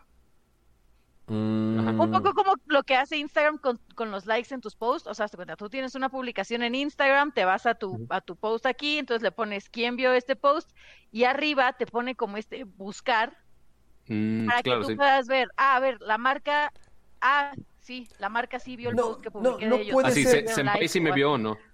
Pero también creo yo porque eh, eh, Instagram está eh, hoy en día, esa funcionalidad de historias está hecha a la perfección para comercializarse. O sea, para que los influencers, para que las personas que realmente tienen, eh, digo, followers y que pues, se dedican a eso, sí tengan las herramientas adecuadas para comercializar sus historias, para ver realmente, para darle seguimiento, para poder exactamente ver en analíticas muy precisas qué tan estén funcionando, ¿no? Digo, y esta es como la mentalidad de, de en general de Facebook, comercializar absolutamente todo lo que puedan en, en una pantalla y venderte todo lo que puedan en una pantalla, ¿no? Digo, al grado que ya tenemos una tienda integrada en, en, en, en, en Instagram, ya tenemos un tab tal cual de tienda. Y creo yo, tal vez, no estoy seguro que en Twitter los fleets se vayan a convertir en una herramienta de venta como lo que hoy en día son las historias. ¿no? Claro que sí, por supuesto. No estoy tan claro que sí. Las marcas quieren comercializar con todo y si son los primeros en comercializar en una herramienta, mejor. Pero- ¿Por qué? Porque van a estar marcando tendencia. A ver, Dani, pero a ver, Ahorita vas a pero te a ver pregunto. clips también pautados, mira, a lo loco, como cuando salió TikTok, que no sabían ni cómo hacer sus TikToks, ni cómo funcionaban, ni nada, pero ármate un challenge en TikTok para promocionar, y era como, pero así no funciona, pero tú ármate el challenge, y era como, Así quiero mi marca ahí porque la quiero. No, Es como, no sea el como, te correcto, como antes te ahí. decían, quiero, quiero un video viral. Sí. Chingón, ok, Sí, güey. sí, Justo así. exacto. Pregun- dicen en el chat, yo sí puedo ver quién vio mis fleets, sí, Tony, pero el problema es que solo te muestra una lista corta de quienes lo vieron. O sea, cuando pasas de cierta cantidad de usuarios que vieron tu fleet, ya no puedes ver más esa lista, o Mm. si la puedes ver, pues tienes que scrollear y scrollear y Y a ver si la el encuentras. letrero sale, o sea, el letrero de cada usuario sale muy grande, no es como a lo mejor en Instagram que solo te sale el nombre de usuario, sino te sale el usuario, si lo sigue, si no lo sigue, o sea, es, es, es demasiado invasivo, pues, entonces no lo veo tan práctico, pero yo sí espero que salga esa herramienta de, de ver Pero o mira, de poder apenas buscar acaba- quién vio tu fleet. Ajá. Que acaba de empezar apenas esto de Fleets, o sea, ya en serio en Twitter, o sea, por más que ya lo habían anunciado, ya había algunos usuarios que estaban en beta, este, hasta ayer o antier ya lo pusieron, este, a todos los usuarios disponibles, bueno, a la gran mayoría de los usuarios, este, y ya lo están viendo y obviamente están topando con problemas como con cualquier deployment que, este, Mira, ya, Kama ya tiene 1052 seguidores. A ver, a ver, a ver. ¿Vieron su cara? Alguien, por favor, puede hacer un clip de su cara de emoción, así de, no mames, ya soy popular. Este, pero... ah, mira, pero se queja de los bailecitos tiktokeros y ahí va haciendo su bailecito. De voy a subir, voy a subir un video tiktokero ¿Vas a subir historia un de que llegué, festejando? De que llegué a los mil followers. Oye, no, mira, ya llegué a mil cincuenta. Muchas Ay, gracias. ya se pagó mi teléfono y yo mostrando Muchas, muchas gracias a los que, a los que me siguieron. Espero no decepcionarlos con, con fotos de juguetes y monas chinas y computadoras y a veces de mis hijos. Dime, Re, no, estoy diciendo, no, yo no vivo en una burbuja en la que todos tenemos miles de followers. Solo que si te ven, o sea, si tu fleet te ven, creo que más de 20 usuarios, ya no puedes ver pues, más de esos 20 usuarios. O sea, no estoy diciendo que tengas miles de seguidores y que miles de personas vean tu fleet, ni mucho menos. Solo estoy diciendo que para cuentas relevantes, como a lo mejor, como a lo mejor un medio de comunicación o a lo mejor algún este legislatario o algún este persona de gobierno que en estos días se utilizan sus cuentas de Twitter como si fueran comunicados oficiales o alguna celebridad o alguna marca incluso no van a poder tener un reporte preciso de las publicaciones que realizan. Es decir las herramientas para eh, tener las métricas de Twitter es mucho más complicado que de otras redes sociales. No estoy diciendo que yo ah, yo tengo miles de followers y quiero ver quiénes vieron mi tontería de la cucaracha no va por ahí me refiero a que las redes sociales están ahí para mejorar la experiencia del usuario. Exactamente. Me refiero a eh, las redes sociales tienen que dar herramientas para mejorar la experiencia del usuario, seas del sector que seas. Entonces, creo que esta herramienta facilitaría mucho a que otras personas puedan llegar al público de interés al que quieren llegar o saber si a la persona o al público eh, meta al que querían llegar, si llegaron o no. Pero, a, ver, Dani y Pato, y, se los pregunto a ustedes porque obviamente saben mucho más que yo de esto y, prácticamente ustedes lidian con esto todo el tiempo. Creo que las mismas marcas, o sea, ustedes a pesar de tener Twitter también y otras redes sociales y tener igual muchos followers, creo que las mismas marcas entienden que la interacción que hay hoy en día en Instagram con las historias es el producto estrella, ¿no? Es, es, es donde quieren estar más, es donde los influencers quieren que muestren sus marcas y sus publicaciones. Estoy seguro que si digo, no, no, sé bien cómo funciona, pero quiero pensar que a las marcas se enfocan más en Instagram y te lo digo porque yo trabajando en agencia, muchas marcas así de Twitter, eh, ahí, ahí están los eh. ahí están los viejitos, ajá, o sea, es Instagram lo más importante hoy en día, las historias y, y por eso te digo, por eso tiene herramientas tan específicas para justamente quienes comercializan su imagen y para las marcas, porque realmente está hecha para eso. Por eso creo yo que, o sea, yo no veo, te digo, a menos que me equivoque, pero yo no veo, Dani, que las marcas con las que trabajan ustedes prefieran estar tal vez en un fleet. En, o sea, porque insisto, creo que es un público muy distinto el de Twitter y la interacción es muy distinta en, la en Twitter a cómo se puede hacer hoy en día todo ese tipo de, interacciones en, en Instagram. Pues hay público para todo. Digo, las campañas que a nosotros nos tocan, o que, bueno, yo en mi experiencia, ¿no? Eh, sí, en mi experiencia que he estado de, del otro lado del asunto, pues. O sea, no yo como creadora de contenido, sino trabajando en una agencia de influencer marketing y manejando campañas de influencer marketing con diferentes categorías de, generadores de contenido. influencers, digo qué? ¿Eh? Y aguantando influencers. Un, poquito, eso no me tocaba a mí, pero sí lo viví también. Este, no, esta parte de seleccionar, o sea, hay marcas para todo, hay, hay redes sociales para todo, ya hay creadores de contenido para todo. Es decir, hay creadores de contenido que únicamente vendían contenido para Facebook y las marcas eran de una índole distinta, eran a lo mejor este marcas de consumo como mantequilla, como mayonesas, como consomé de pollo, como sartenes, como este, este tipo de consumo más del, día a día. Eh, es muy diferente a lo mejor a las marcas que vendes en Instagram. En Instagram vendes moda, vendes lujo, vendes estilo de vida, vendes sí comida, pero la vendes de una manera distinta. ¿Qué lo que vendes en Twitter? En Twitter vendes eventos, vendes trending topics, vendes conceptos eh, creativos, como a lo mejor lo que nosotros hicimos ese día de puro cotorreo con Totis, ¿no? E, este tipo de cosas en TikTok vendes cosas completamente diferentes a todo esto o lo vendes de una manera muy distinta para llegar a un público muy distinto. A lo que voy es, a lo mejor yo nunca he visto como consumidora de contenido una campaña en Facebook porque yo no sigo a esas marcas o porque esas marcas no son de mi interés.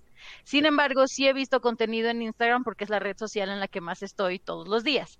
Pero de pronto también me topo con campañas en TikTok porque ahí ando de curiosa y digo, ah, con que esto es lo que se está haciendo de este lado, ¿no? También ah, que la marca está despreciando la pauta aquí en vez de mis perfiles, ¿verdad? Exacto, no, no, tampoco de ese lado, ¿no? Porque, o sea, también uno decide en qué redes o no participar. O sea, a mí me han llegado a pedir TikToks y les digo, oigan, la neta, yo no hago TikToks, ¿no? O te llegan a pedir posts de Facebook y es como, pues sí te lo puedo dar, pero no va a llegar a toda la gente a la que podrías llegarle, entonces te ofrezco estas opciones. Eh, hay, hay generadores de contenido que te dicen, yo videos de YouTube no te vendo. O sea, mi canal de YouTube es sagrado, eh, ese no se toca, y aunque tiene miles y millones de views, te estoy hablando de generadores de contenido con millones de suscriptores en YouTube, te dicen, yo ahí no vendo contenido. Si quieres, cómprame tweets, si quieres, cómprame historias de Instagram, si quieres, cómprame fotos en Facebook, pero videos de YouTube no te vendo. Y hay otros que es todo lo contrario, es, yo te vendo siempre YouTube, lo demás no, lo demás es mío, pero todo lo demás sí. Entonces va dependiendo mucho de la marca, del creador de contenido y del público al que quieras llegar. Entonces, yo sí creo que vamos a empezar a ver fleets comercializados ya en un par de meses, en cuanto se acabe como toda esta espuma de, de efervescencia donde hay una nueva función que no es tan nueva. Una vez que eso se asiente, van a empezar yo creo que las campañas también en fleets, pero pues ya es decisión de cada quien de ponerle esta historia no me gusta o este generador de contenido pues no me late o lo que sea, e ir entrenando también esta nueva función, como pues entrenamos a todas las otras plataformas así como, así como apareció la función de Flits para todos en estos días, seguramente a todas las marcas, eventualmente todos los que llevan justo el área digital de las marcas, eventualmente lo vieron y fue de, oye, espera un segundo, ¿por qué no tenemos contenido aquí? Entonces van a llegar con su agencia digital de, oye, necesitamos hacer contenido para esto. No existía antes, pero lo tienes que hacer por la misma pauta. Me vale madre, sigue haciendo. Ok, lo necesito para mañana. Bye. La margarina primavera tiene campaña de pauta bueno, de, de pauta, por si se le puede llamar de pauta, en las historias de WhatsApp. Míralo, eso no lo había pensado. Su medio de difusión de los más importantes es WhatsApp. ¿Por qué? Porque de ese lado tienes atención al cliente eh, al instante porque aparte tienen activado como un chatbot ahí muy interesante, que no estoy segura cómo funciona, pero tienen ahí activado. Sí, o sea, WhatsApp Business funciona bastante bien. Tienes ahí tu atención personalizada, tienes recetas, tienes ideas, tienes centro de reciclaje, me parece que para los envases, y las historias las usan diario para seguir educando a los usuarios de, oye, acuérdate que puedes hacer tus preguntas, acuérdate que tenemos recetas, acuérdate que está este evento, acuérdate que está esta promoción. Entonces, esa es una campaña que, por supuesto, no vas a ver en Instagram, por supuesto, a lo mejor no vas a ver en Flits. En Facebook, ah, tal vez, pero WhatsApp es un público core porque ellos decidieron estar ahí. Entonces, hay, como dices, hay, hay, hay para todo, ¿no? Eh, digo, la verdad no tenía ni la menor idea que había marcas que, que tenían campañas corriendo en, en, en, las, en las historias de, de, WhatsApp. Pero bueno, interesante saber esto, ahora sí que por eso les No, y de repente uno se olvida de justo esos formatos, o sea, porque justo como, como decía ahorita Kama, ok, Dani y yo estamos súper metidos en, en Instagram, pero ok, al mismo tiempo que, ok, a nosotros nos piden campañas de Instagram, pero yo creo que están pidiendo inclusive más campañas todavía eh, a los TikTokers ahorita, con que tienen millones de seguidores y que hay, un, hay una gran cantidad de gente ahí también también hay muchos capaces que están moviendo ahí que quizás nosotros no vemos porque no consumimos tanto esa plataforma. Seguro muchos aquí en el chat eh, sí, este, pero al igual también algunos que consumen más las historias de WhatsApp. O sea, y me sorprendió de repente en una eh, conferencia de Facebook de, ah, oye, tenemos no sé cuántos millones de, de usuarios activos en las historias de WhatsApp. Yo de, neta, ¿alguien sigue usando esas madres? Este, pero no, o sea, sí es un número muy, muy, muy grande y que eventualmente, obviamente, Facebook lo va a presumir para vender este, ese tipo de contenidos en cualquier plataforma que tenga. Este, porque sí, eventualmente hay, un público ahí que quizá no, nosotros desconocemos porque no estamos ahí. Es, es, lo que te iba a decir. yo, soy completamente ajeno a TikTok. O sea, eh, realmente nunca, ni siquiera la he instalado ni nada. ¿Qué tipo de productos son ahí como los que, o sea, obviamente eh, de las redes sociales que yo ubico, pues sé más o menos el tipo de productos. Obviamente también por, por las personas a las que sigo, pues saben perfectamente con qué publicidad este eh, aventarte, ¿no?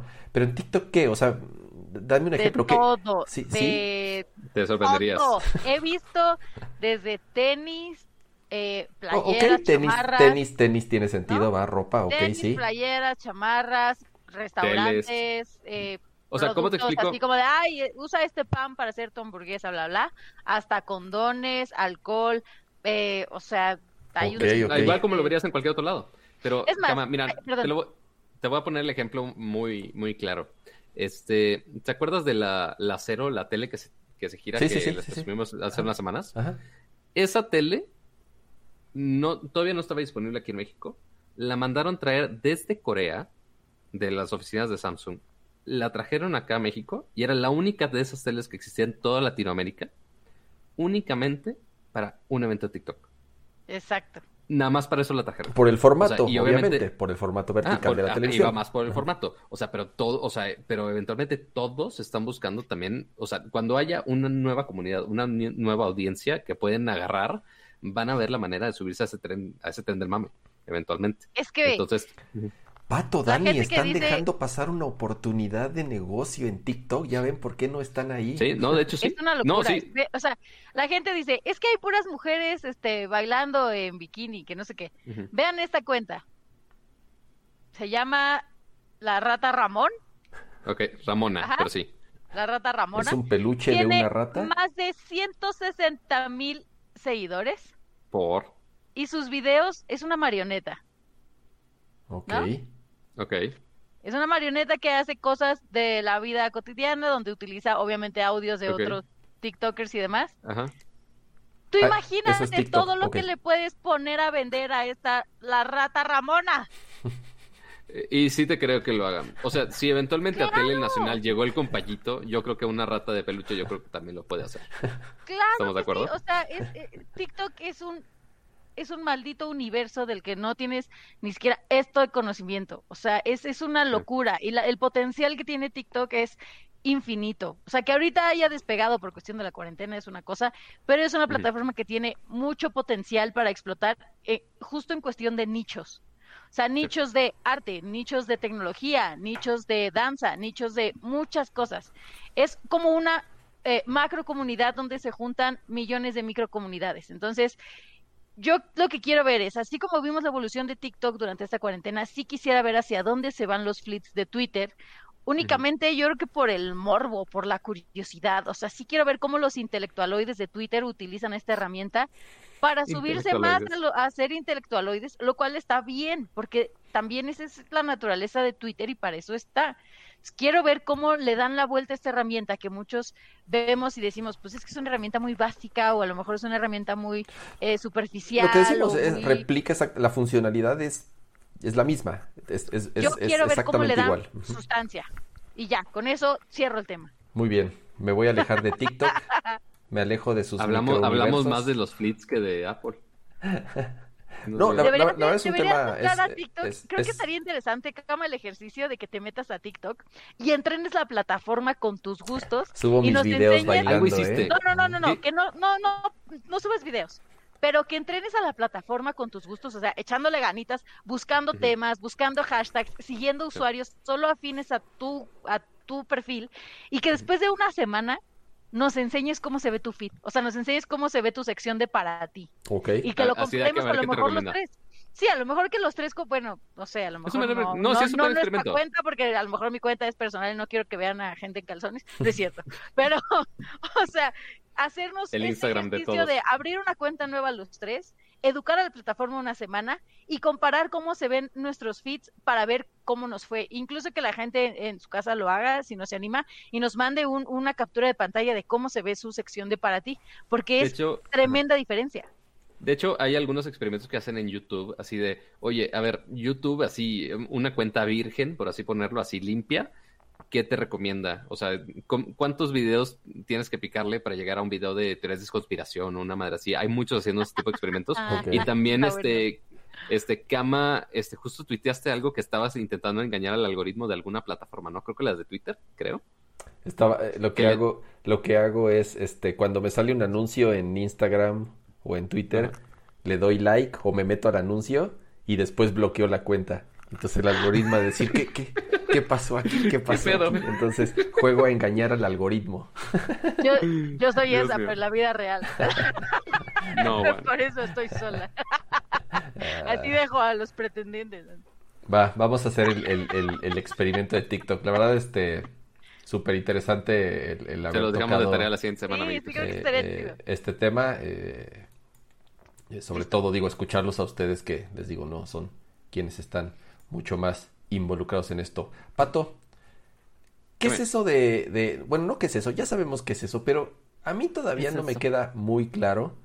¿Te acuerdas de los lentes que sacó Amazon? ¿Te acuerdas que hubo un evento, Dani, de Amazon en donde presentaron unos lentes inteligentes y además un anillo que eh, te daba como, eh, de, cierta forma, eh, ¿qué hacía, Pato? Te daba como métricas de salud, de sueño y todo eso, ¿no? Como tal, que salieron al principio solamente como experimentos y que solamente podías comprar con invitación, pero bueno, justamente hoy Amazon anunció que los Echo Frames, que son los lentes inteligentes que sacaron, ya están a la venta al público, o sea, ya todos lo pueden comprar pero el anillito lo mataron, de plano mataron el proyecto, ese proyecto ya queda descontinuado, ese, ese ya no se va a vender, pero bueno, si les llamaba la atención lo de los Eco Frames, ya los pueden comprar, obviamente creo que es nada más en Estados Unidos, quiero pensar, a lo mejor en algún momento llega, llegan a México como como otro producto que ahorita Pato nos va a mostrar que ya llegó a México porque Amazon Pato qué hay en la maldita caja dice porque pues, digo este eh, Amazon este afortunadamente en México cada vez son más rápidos en traer los, los, nuevos lanzamientos. A ver empecemos empecemos con eso Pato. Qué es ese huevo azul que traes ahí en las manos qué pasó no es un huevo es una esfera es una esfera azulita ¿Qué pasó? bien bonita. Los temas son para este después de la medianoche oigan. Ajá, son para el after este es el Amazon Echo, el Echo regular, que es esta ah, nueva versión. Espérame, a ver, Bueno, tú sigue hablando. A ver, ahí, va Dani también. Este, no, y aparte, o sea, también está el, el, Echo, el nuevo Echo Dot, que también es de forma esférica y, también, y tiene... La juegosfera, mira la juegosfera de, de, de South Park, sí es cierto. No, bueno, este, bueno, esta es la nueva bocina inteligente de, de, Amazon que ya está en México, ya la estamos probando, que se escucha bien bonita y aparte pues ya tiene este diseño esférico que, pues bueno, le dieron un giro muy Oye, está, está, está más grande de lo que, como que de lo que había visualizado en las fotos, ¿eh? Sí, está un poquito, o sea, porque notemos que este es el Eco, o sea, porque recuerda que está eh, la bocina que era el Eco y Eco Plus, que era un cilindro un poco más grandecito, ese es el realmente que, el que se compara de, ese lado. Entonces aquí tienes, en, este, en esta esfera tienes un poder un poco más, este, más potente y como nos podrá mostrar Dani en sus cajas, ya que diga que hay en la maldita caja, ahí tiene la caja de la versión más chiquita que es el Echo Dot. Ah, ya, me, ya me regañaron que la juegosfera no es de South Park. Entonces, ¿cuál es el de South Park? Mm. ¿Cómo se llamaba el de South Park? No me acuerdo. Ahí, ya me dijeron que, que la juegosfera es de Drake y Josh. No, pues ni pinche idea. No, Adelante. Ah, claro, sí, sí, sí, sí, sí. Claro. Es muy cierto, sí, sí, sí. Este, pero sí, en, en, el evento justo donde anunciaron esos dispositivos como este Amazon Echo de color azulito y también el Echo Dot con relojito, esas versiones eh, esféricas que tiene Dani justo ahí en pantalla, a ver si podemos mostrarlo en pantalla, ¿verdad? A ver, deja este, pongo a Dani, a todos. Ah, oh, oigan, y a mí no me mandaron nada para variar. no, y de hecho lo pensé hoy en la tarde, dije, a ver, considerando que en este, en, este departamento donde uno, hay nada más para esta parte de aquí atrás, hay al menos siete luces de colores, nada más por farol. Este, y aparte, o sea, notemos que nada más está la recámara y este cuarto donde está la cocina slash sala, hay al menos, a ver, está EcoFlex, Echo Show 5, Echo Show 8, eh, este Amazon Echo y el Echo con relojito. O sea, y cuando hablas, ¿cuál te escucha? Todas. Te contestan el ¿no? Así de, hola, señor Pato, señor MacPato. No, me, me contesta la que escucha, o sea, eventualmente miden los micrófonos, la que mide que esté más cerca es la que me responde. Y eso funciona con todas. no, lo, sé, Rick. No, sí. Parece falso. No, sí, sí lo hace. Este, no, y aparte. Está bien. No, y aparte como lo. Hoy hice un experimento porque vi que en España este, sacaron la función de que ya es bilingüe ya te puede responder en inglés y en español. Oh, you're so bilingual. Oh, claro. Pero este, te habla no, de repente... Venga, no, ajá, exacto. Entonces, justo yo hago eso principalmente porque de repente ponen algunas funciones, algunos skills que únicamente están disponibles en inglés entonces, eso me ayuda a que en vez de cambiar toda la configuración, sí pueda estar probando todas las funciones este, disponibles. Porque eh, Amazon, al menos el, Alexa, en, no se activó, no se activó en ningún lado. No, muy bien. Este, la versión de México la tienen muy bien optimizada, está muy bien hecha. Este, pero al momento que yo le dije a, la bocinita de, oye, ¿hablas inglés? Me dijo, ah, sí, ¿quieres que cambie a que hable en inglés y en español? Yo, ah, sí, a huevo. Y me respondió, ahora ya hablo en inglés y en español. Yo de, no, español de España, no, por favor. este, entonces, por ahora, todavía la función no está, esa función de bilingüe está para España y está para Estados Unidos. O sea, puedes poner, si, si le dices por comando de voz, te ponen la de España. Entonces, no lo hagan por la voz. Este, pero puedes elegir la opción, este, que sea en inglés de Estados Unidos y en español de Estados Unidos. No está tan optimizado como la versión de México, pero bueno, ahí está la opción. Este, pero bueno, cuando anunciaron estos nuevos dispositivos, este, también anunciaron, esa no es una batamanta, Daniquino, no podemos promocionar otras, otras batamantas aquí. ¿Qué es eso? Tengo miedo. mucho frío. Para variar hace mucho frío ahí. Me... Ah, está, horrible. En, tu rancho. ya, ya, no sé qué hacer. Pero es que me preguntan que si es de tigre. No. Ah, no, no. ¿Qué es? A ver, deja, de M&M, a ver, deja, deja, pongo... Ah, ok, ok, ok, ya, ya, ya vi. Se derrite en tu boca, no en tu mano. ¿Qué? Pero bueno, en el evento donde anunciaron todos estos bonitos dispositivos, este, lo mencionaron muy bien aquí en el show porque mencionaron muchos este, productos raros, desde los audífonos, los lentes, este, y el anillo era de, de los dispositivos más curiosos que podías tener básicamente un micrófono con el asistente de Amazon directamente en la palma de tu mano. Este que simplemente le hacías así bien mi rey con tu anillo de, ah, sí, Alexa, tal cosa, ay, qué bonito, qué padre. Este, pero aparentemente no funcionó tan chido. Este, eh, no tuvimos oportunidad de probarlo, ya está descontinuado, pero ah, este, parece ser que este formato de los lentes sí funcionó mejor porque mm, aparte de que sí lo mejoraron un poco, o sea, sí tuvieron una época de prueba donde pudieron checar algunas funciones y que sí pudieron mejorar un poco el dispositivo, pero ya está disponible a más personas todavía, así que básicamente cualquier persona dentro de Estados Unidos eh, puede comprar este dispositivo y tener básicamente al asistente de Amazon directamente en, en sus oídos, básicamente, porque es tecnología, si no me equivoco, es tecnología que es conducción por, con los huesos que están por tus oídos, para que eventualmente lo escuches, creo. Creo. estoy fumando Yo la verdad, eh, me estoy tratando de hacer memoria justamente de, ese evento. Eh, lo platicamos y creo que a nadie nos quedó muy claro exactamente qué hacían los lentes. Sabíamos que tenía el asistente, sabíamos que tenía ciertas funcionalidades eh, pero ni siquiera de realidad aumentada como tal. O sea, eh, creo que en los lentes no ves nada, no hay una, no es como, como los de Google o como los de, sí, Nord o como los famosos eh, lentes rumorados de, de Apple. Realmente lo, creo que lo único que tenías era obviamente el micrófono, unas, unas bocinitas, obviamente para el, para el feedback y tal vez te respondía para ciertas funcionalidades como eh, obviamente, si hacías una pregunta directa a Alexa, te, daba la respuesta, pero para navegación, tal vez en un mapa, yo no sé si te daba incluso como instrucciones o más bien era para poder eh, hacer algunas traducciones. Entonces. Mínimo que tuvieras esta función como la de. ¿Cómo se llama? La que tiene Bixby. Que es que la estoy buscando. Pero esta función que tiene Bixby donde le pones así como descubrir, entonces tomas la foto del producto y te saca como todos los productos similares de Amazon. ¿No lo han visto?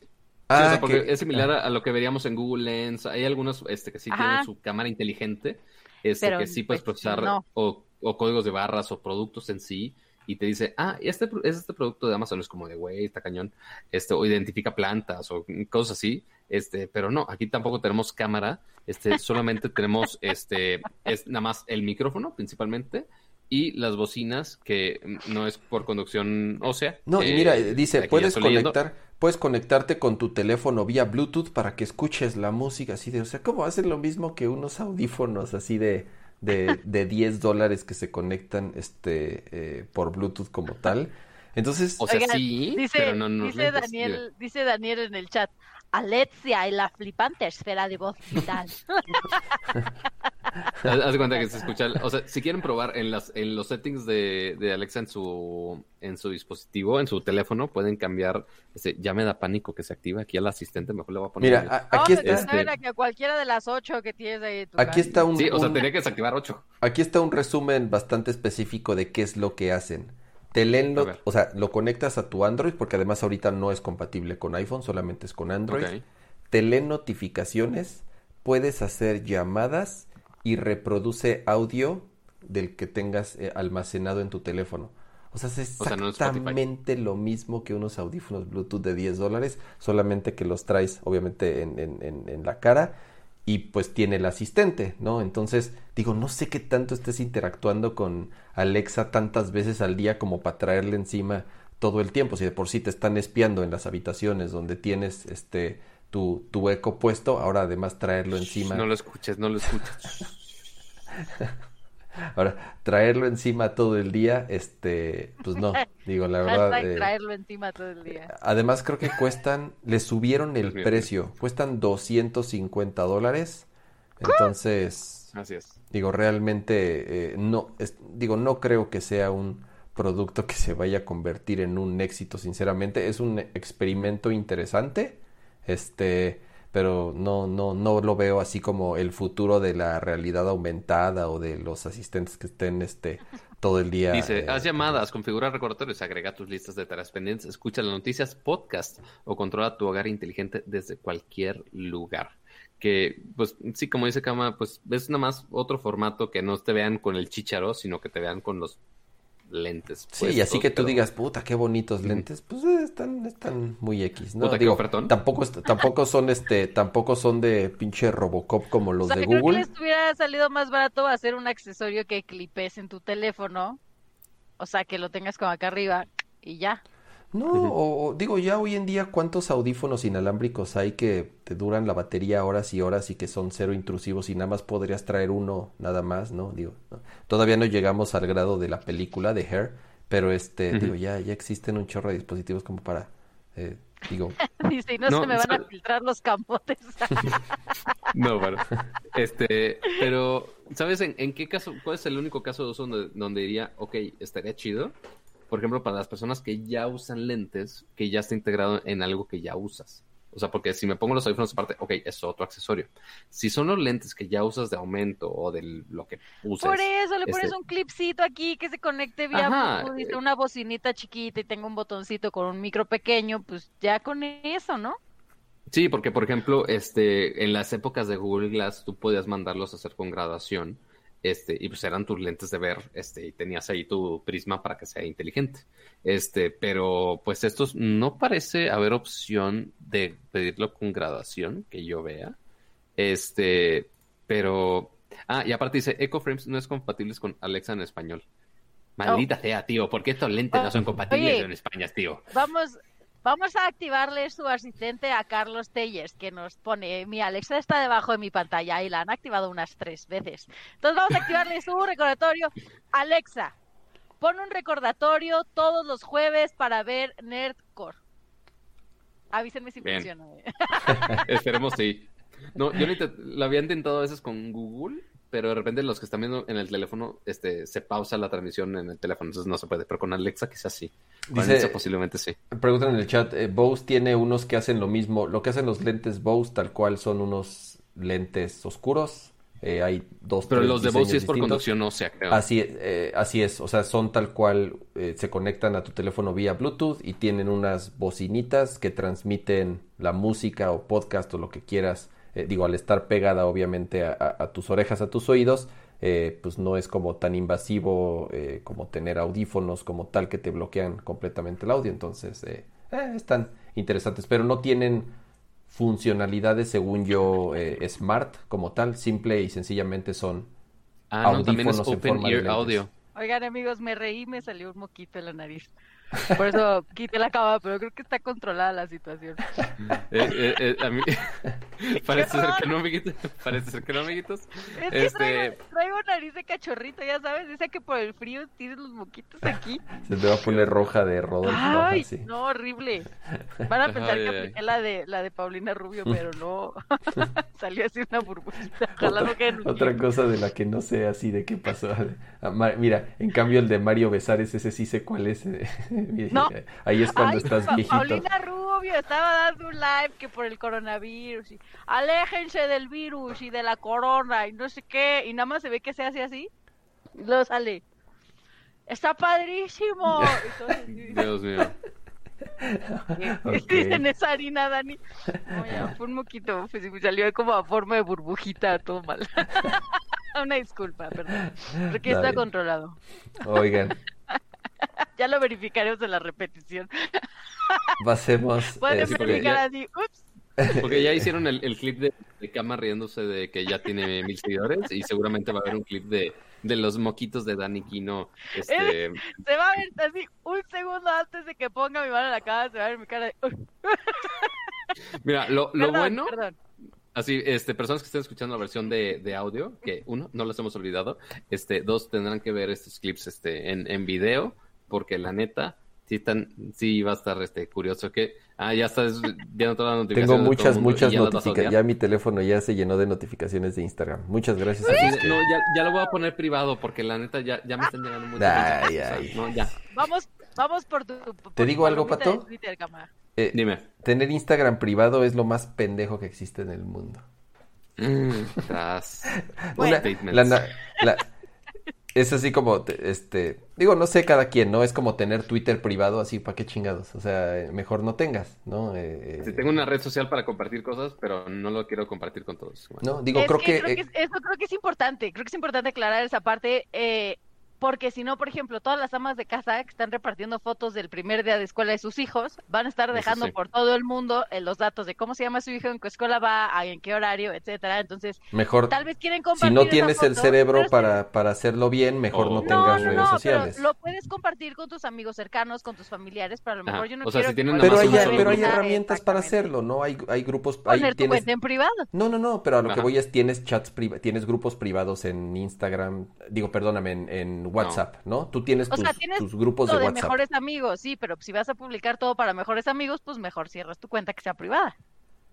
Ah, creo que hay ambos, o sea, a lo que voy es, no estoy tan seguro que tener tu cuenta cerrada sea, no lo sé, es, es, es lo que yo pienso. O sea, si tienes una red social... Pierde un poco el objetivo de para qué son las redes sociales en general, pero creo que es una medida de seguridad que se ha necesitado por tantas tantas esferas sociales que han utilizado las redes sociales. Sí, pero Facebook, pero por ejemplo, Facebook. recuerdo de los círculos de Google Plus. Pero por ejemplo, Facebook. Ay, no manches. Sí, no, bueno, ya, patos. Pero a ver, por ejemplo, Facebook sí entiendo que es una. está bien tener cerrado. No es que tu Facebook sea cerrado, más bien en Facebook tú aceptas a las personas que quieres que vean tu contenido, ¿no? Agregas a tus amigos. cerrada de Instagram. Mm, no estoy seguro que y que en una cuenta privada de Twitter. Mm, no sé. No lo sé, Rick.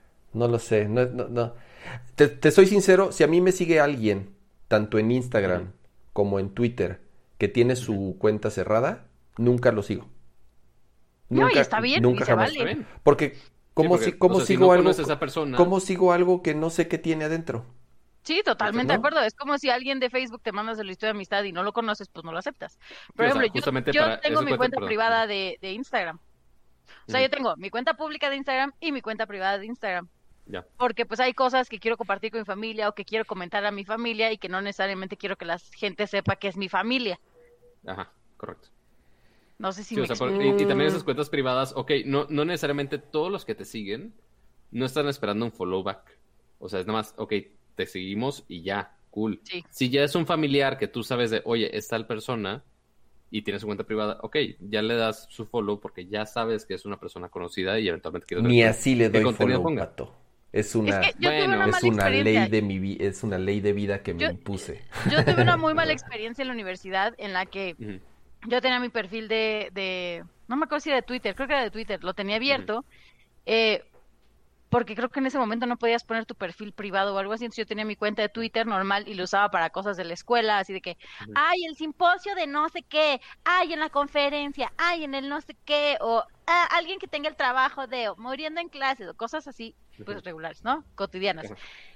Y de pronto me enteré que un personaje, una persona que vivía creo que en Argentina, había hablado a la universidad a decir que había visto fotos mías en paños menores, en quién sabe dónde, y que yo entonces, porque en ese momento yo representaba la universidad en varias cosas.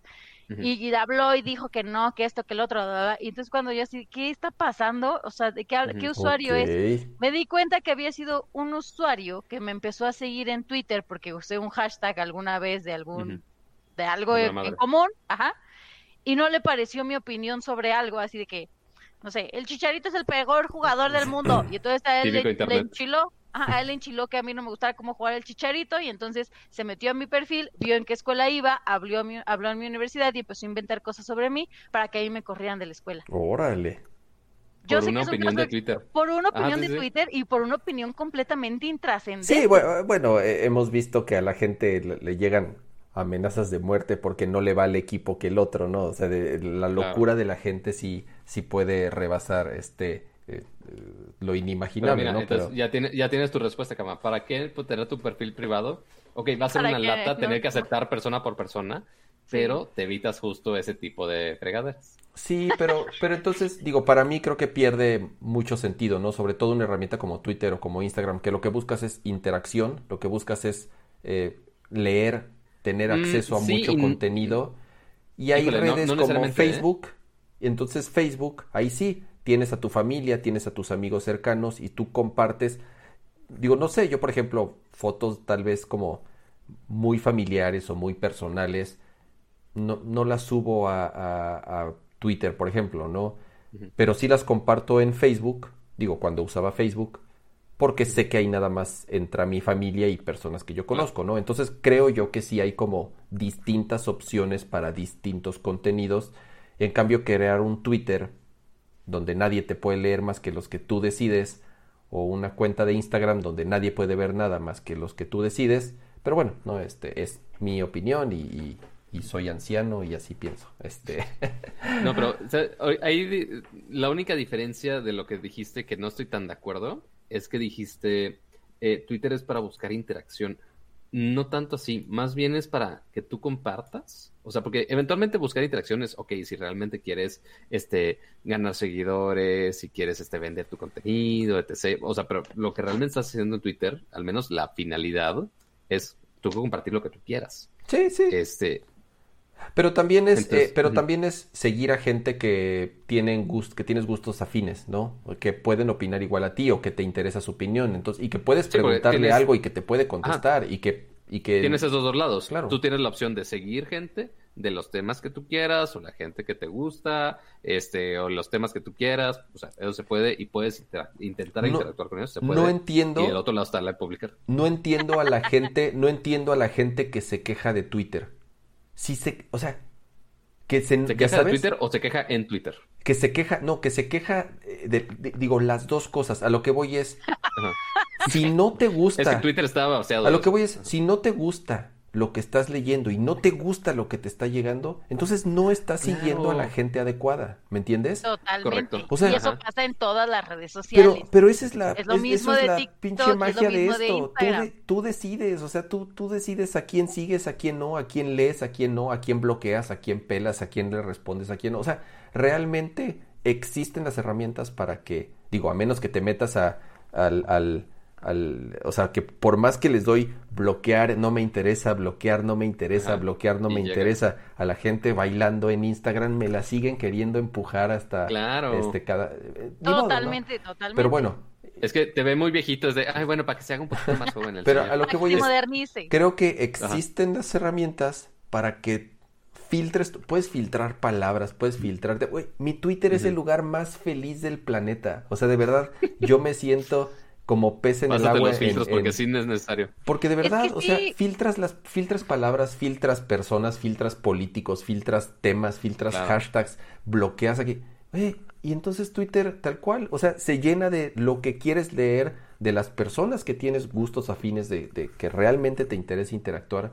Entonces, justamente por eso, así la gente que dice, ah, odio Twitter, güey, pues entonces no sigues no, no estás usando, claro, no estás usando Twitter como, hablo de Twitter porque es la que más uso, ¿no? Insisto. Pero eso, eso creo que es en general jamás, o sea, a mí me pasó con Netflix.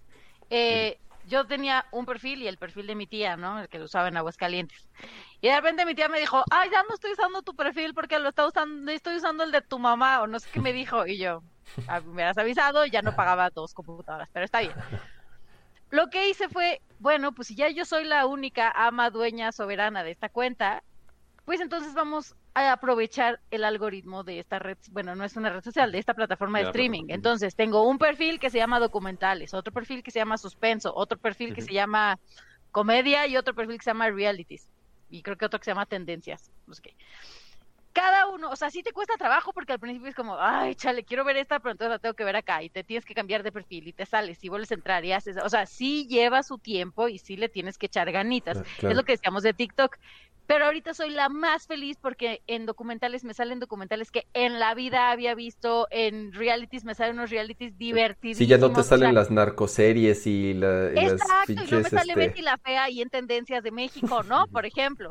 Entonces, es a lo que voy. Pero en esta parte, o sea, regresando, regresando a, tu punto, no, pero pues, o sea, ya la vi seis veces, ya no la quiero ver otra vez.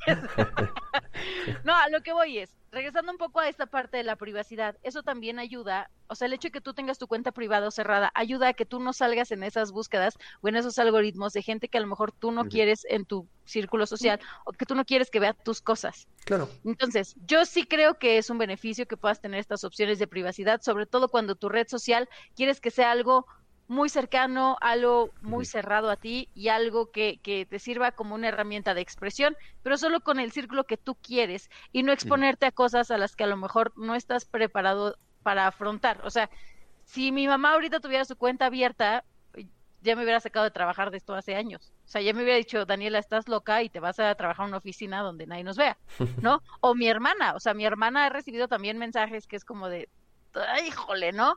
Este, entonces, son este tipo de configuraciones que a lo mejor, pues yo no quiero que el carpintero, así como en WhatsApp, vea mis historias, o que yo no quiero que a lo mejor mi maestra vea lo que estoy poniendo en Facebook, o que yo no quiero que a lo mejor este el primo de mi novio vea mi Twitter, porque a lo mejor me estoy desahogando de mi novio, ¿no? Entonces, son desde cosas tan pequeñas como cosas tan grandes como no exponerte a un riesgo mayor de que alguien te siga, de que alguien te extorsione, de que alguien te secuestre o que sea mucho más fácil robarte, robar tu identidad para un mal uso. Creo que está muy bien que se puedan tener cuentas privadas. Entiendo esta parte que puede romper un poco la naturaleza de las redes sociales, pero creo que estamos en un momento en el que se necesitan este tipo de candados. Fin, siguiente tema. ¡Ja! Sí, porque ¿Qué no estábamos, fue todo. yo estaba viendo ahí el tema, íbamos a hablar de, Amazon Echo y Fled. Pero bueno, Alexa, este, mi cuenta privada. De eso, de eso se trata Nerdcore, de, ir desviándonos y ir este eh, yéndonos por, por, por temas conforme vayan Con temas controversiales, es la privacidad que elegí. Vamos, vamos a pasar a, a, videojuegos también ya para, para que nos vamos acercando al, al, final del podcast. Eh, Regresamos. Y, por cierto, este eh, anuncio de, de, manera PR de, de Nercor. Uno, eh, dejen su like. Ah. Este, dos, eh, nos deslindamos totalmente de los comentarios sobre Betty la Fea. Ya algunos estaban medio sentidos ahí en el chat. Este, es, es, únicamente opinión personal de Dani Quino, no de Nercor Podcast en general. Ya la, vi seis veces, entonces ya no quiero que me siga apareciendo recomendada. Ya la vi, ya, ya me la aventé en vivo en otros platos. Ya, ya. Ya hice hasta mi TikTok, nomás que si no lo publiqué. Dios mío. Ahora, pasando a otros servicios, ahora que decías, Cama, de gaming. ¿Qué pasa en el mundo de gaming ahora? Y específicamente en el mundo de gaming en iOS. Sí, eh, comenté hace ratito que justamente, eh, mira, tengo aquí la ventana del navegador, nada más déjame cambiar la, la, ah, página. Mientras tú, mientras tú cambias la página, este, porque ha sido un problema con, justo lo mencionamos hace rato, el problema con eh, los juegos, principalmente Epic Games con Fortnite y la plataforma de Apple en iOS y iPad.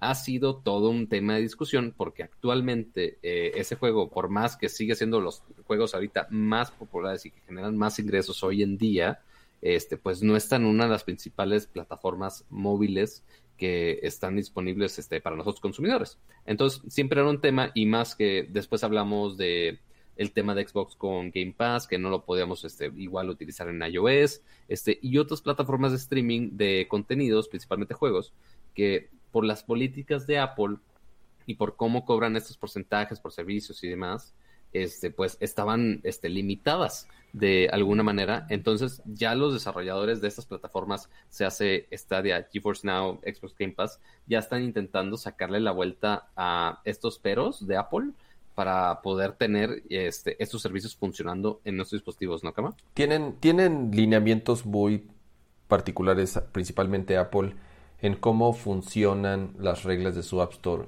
Y en este caso, eh, de cómo podría funcionar una tienda dentro de una tienda, ¿no? Porque ¿qué, qué es lo que quiere GeForce Now o qué es lo que quiere Xcloud o incluso Stadia? Porque también Stadia acaba de dar un anuncio muy similar, es que los usuarios puedan descargar una aplicación, ya sea de Xcloud o de GeForce Now o de Stadia, y que dentro de esa aplicación puedan acceder a una cantidad eh, eh, X, catálogo de juegos. un catálogo de juegos que se juegan vía stream. O sea, son juegos que no descargas, son juegos que no instalan. Están en la nube. Exactamente, están en la nube, están corriendo en un servidor y lo único que tú estás haciendo es conectar tu control o tu dispositivo a un servidor para que te esté streameando el juego, ¿no? Entonces, Apple, además de las políticas que tiene de cómo comercializa su contenido, de que tendrían que pagar el 30% y que además tendrían que pasar por un proceso de revisión por cada juego que esté disponible en la plataforma, lo cual es prácticamente imposible,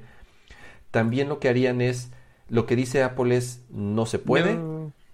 Ah, Pato se desapareció. Se le acabó la mi batería. Mi batería No me quiero ir, señor Nerdcore. No, fue la batería de mi cámara, pero ahí voy por la otra.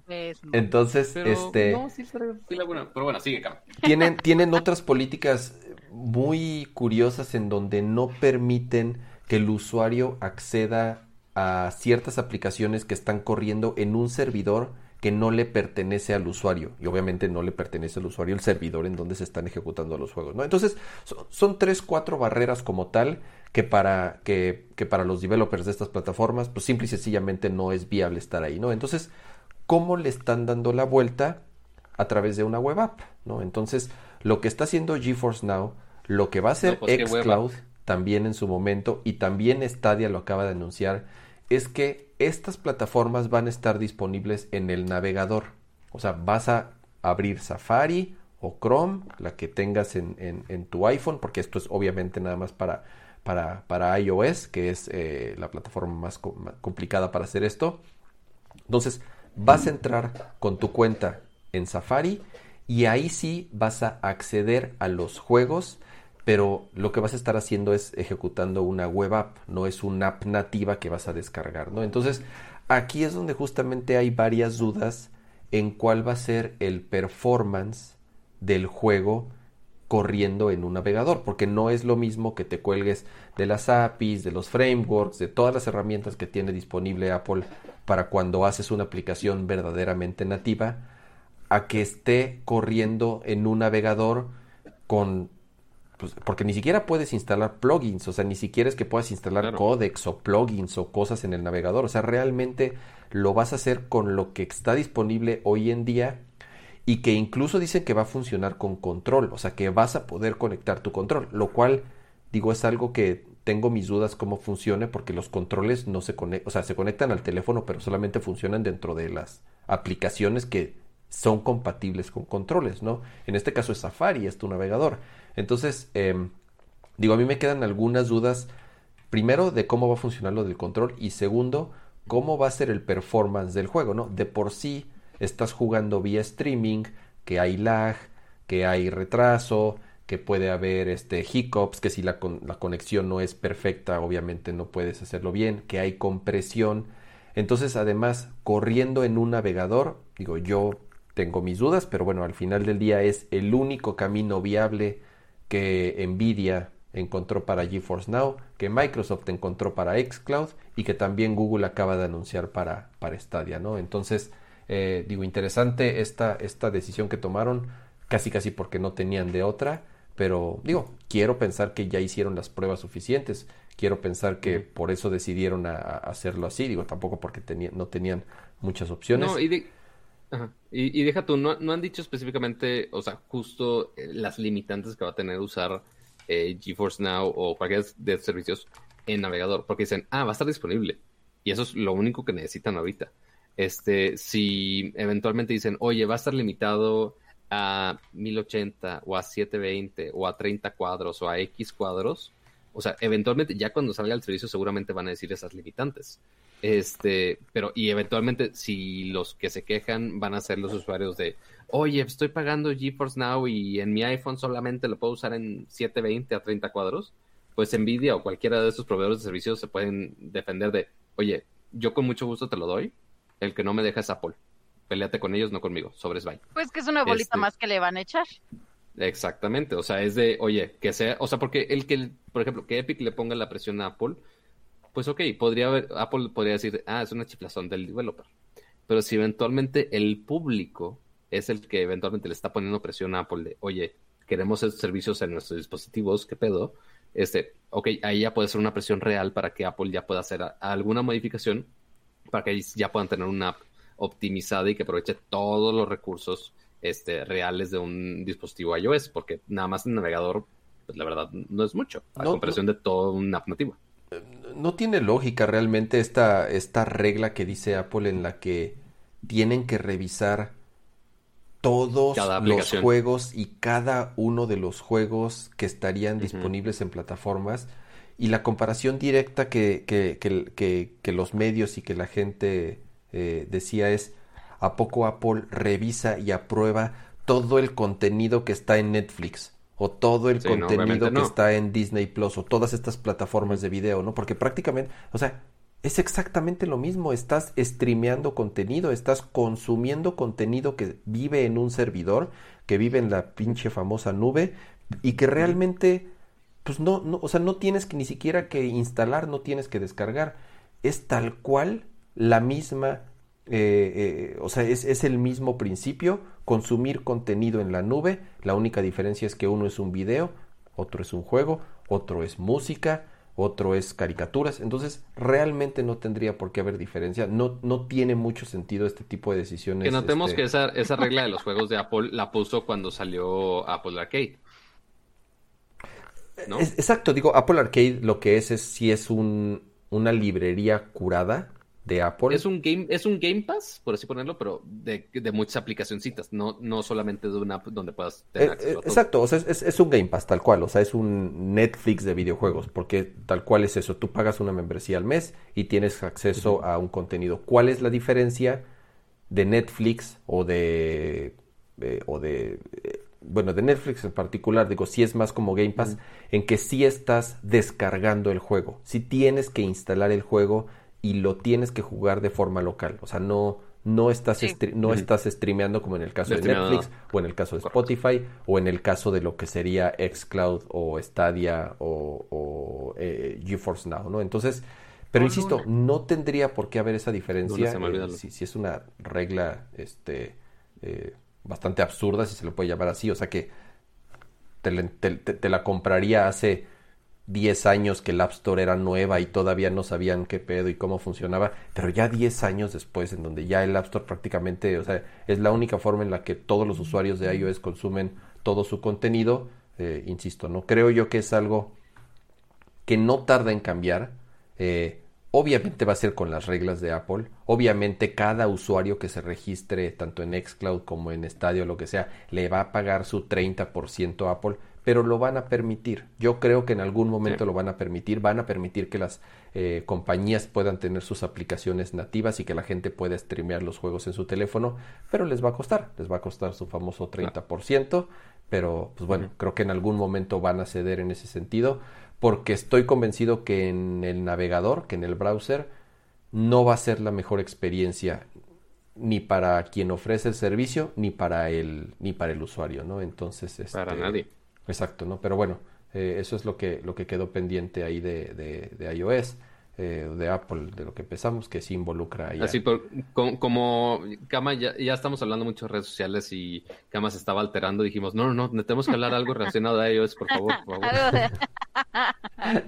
Deme, algo de Apple, por favor. Sí, siguiendo con temas de eh, videojuegos, hoy se dio un anuncio de que IO Interactive es esta compañía que desarrolla y también distribuye, si no me equivoco, los juegos de Hitman. Creo que es su serie más conocida ahorita. Eh, anunciaron que, van, que están ya desarrollando el juego del cero, de, James Bond, de 007.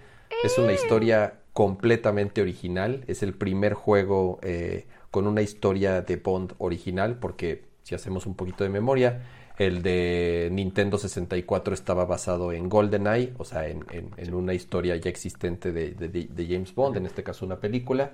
Entonces aquí va a ser una historia original, que eso está súper chido. Digo, yo soy muy, muy fan de, James Bond. Entonces, este, No soy tan fan de los juegos de Hitman, entonces ahí es donde digo, mmm, entiendo el fanbase de Hitman y entiendo por qué... No, no, no, o sea, sí jugué, jugué los originales en PC hace muchos años, los primeros, los primeros tres. Ya los últimos que han salido, que son como por episodios, ya no los he jugado, la verdad. Pero HyperX. Ah, es que me preguntan que qué head se traigo desde ah. hace como una hora y no había dicho. Ah, HyperX. Es un HyperX, Este, entonces, creo que les puede quedar algo súper chido por, porque también sé cómo es Hitman, entiendo las mecánicas, eh, entiendo cómo funciona el juego. Eh, digo, la verdad es, es, una noticia que le ha hecho mucho ruido, sobre todo también combinándole con todo este drama que ya lleva, eh, que tiene lo de lo de la última película que no han podido estrenar y que siguen retrasando y retrasando y retrasando y que ojalá tomen en algún momento una decisión como, como de lo que vamos a platicar ahorita también en un ratito. Pero tampoco dieron mucha información. Dani, ¿tú qué, tú, qué leíste de, de, esto? Híjole, Berti, me sorprendiste mucho con tu comentario de Hitman porque tienes todo el perfil para que te gusten los juegos de Hitman. O sea, los títulos, los... Asesino sería Sí los acabé, sí, te digo que los primeros... Enojado con todos, queriéndole disparar en la cabeza a tu prójimo. no, no, o sea, me refiero a los, los últimos títulos que han sacado de Hitman. Eh, por ejemplo, a mí, a mí lo que me frustra mucho de ese juego es que me gusta mucho, porque es, es que no quiero decir puzzle, pero sí un poco, porque tienes que ver la manera de cómo ir pasando las misiones de una manera inteligente, eficiente y donde pues salgas bien librado de todo, pero tienes que ir pasando por diferentes ítems, ¿no? Es como, no puedes cruzar la puerta si no tienes el disfraz de pollo, ya que te pones el disfraz de pollo, tienes que pasar por tus botas para no hacer ruido. Y entonces, conforme vas avanzando, te vas dando cuenta de más obstáculos que tienes que resolver desde el primer punto para poder pasar el punto 5. Pero a lo que voy es que tiene toda esta temática que creo que te va a gustar porque es un juego, a mi parecer, es un juego muy inteligente. Eh, siento yo que eh, tu perfil da mucho para, para sacarle todo el jugo a este tipo de títulos. Eh, pero sí, regresando un poco al tema, eh, no hay mucha, no hay mucha información. Eh, creo que lo que más causó sensación fue el tweet que pusieron justamente en la cuenta de James Bond, en 007, así la encuentran. No es privada, es pública. Se escucha, este, se escucha. Oye, si le doy, si le doy este yo creo que nos vamos a meter en problema de, con la música de James. Ay, ay, ay, la voy a quitar, sí, ¿verdad? De mejor, Sí, porque, o, sea, pusieron... lo puedes poner en mute. O sea, porque pusieron nada más un teaser. Dios mío, pero no se escucha, no se escucha.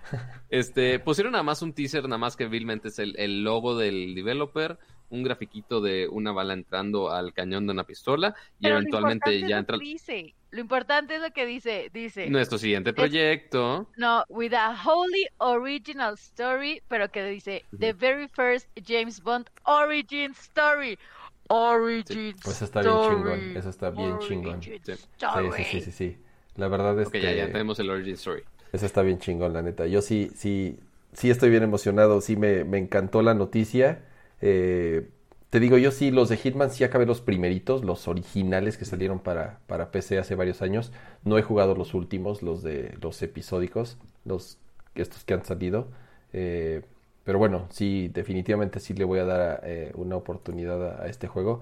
Digo, seguramente le falta un ratote, seguramente primero vamos a, a verla espero la película. La película, sí, Porque, porque mira, o sea, eh, leyendo literal lo que viene aquí en, el sitio de, los desarrolladores, o sea, sí, el que está enfatizándose mucho más en el origin story de Bond, este, para que te pongas en los zapatos de tu agente secreto favorito, para que se gane ese estatus de double O este, para la primera historia del origen de James Bond, que está súper chido. Y inclusive, o sea, está tan lejos todavía el proyecto que dice, IO Interactive está buscando, reclutando eh, talento elite de alrededor del mundo para que se una al equipo para construir este título. O sea, todavía están en este proceso de, güey, o sea, siguen sumando gente al equipo todavía para hacer este proyecto. Y por el otro lado también, o sea, sí, eh, los conocemos por Hitman, obviamente, pero también hay que ver qué tanto se van a recaer en los principios que ya tenían de Hitman. O sea, porque si quisieran hacer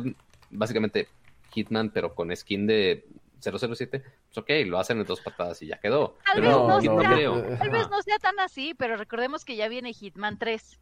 ¿Qué puede pasar o qué es lo que a lo mejor, porque este fin de semana, o sea, el fin de semana pasado, me dieron un dato interesante que yo no conocía. Eh, me contaron esta historia de Insomniac, que, que lanzaron el, este juego Sunset Overdrive. Sí, sí, ¿Te acuerdas? Muy cool, y ahí hacías ahí el barrido y el barandal y las paredes y shalala. Muy parkour type. Exclusivo para, para Xbox, de hecho. Ah, pero que ellos mencionaron así como que dieron a entender en una de sus entrevistas que en realidad fue como su, su patio de juegos para el desarrollo ya de Spider-Man, que Spider-Man era como el título ah, choncho.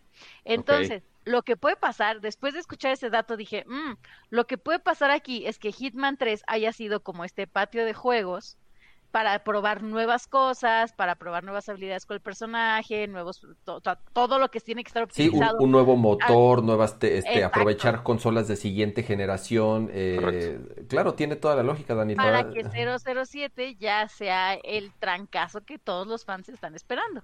Sí, porque Hitman 3 era el último de la serie o algo así habían dicho, ¿no? Es el que sale el, año que entra. Mira, IO Interactive eh, prácticamente toda su vida ha hecho, ha hecho Hitman. O sea, la saga de Hitman cumple 20 años, para que se den una idea. Madres. Este, te digo, sí, yo, yo sí jugué, yo sí jugué los, los, los primeros dos, los originales, hace casi 20 años justamente.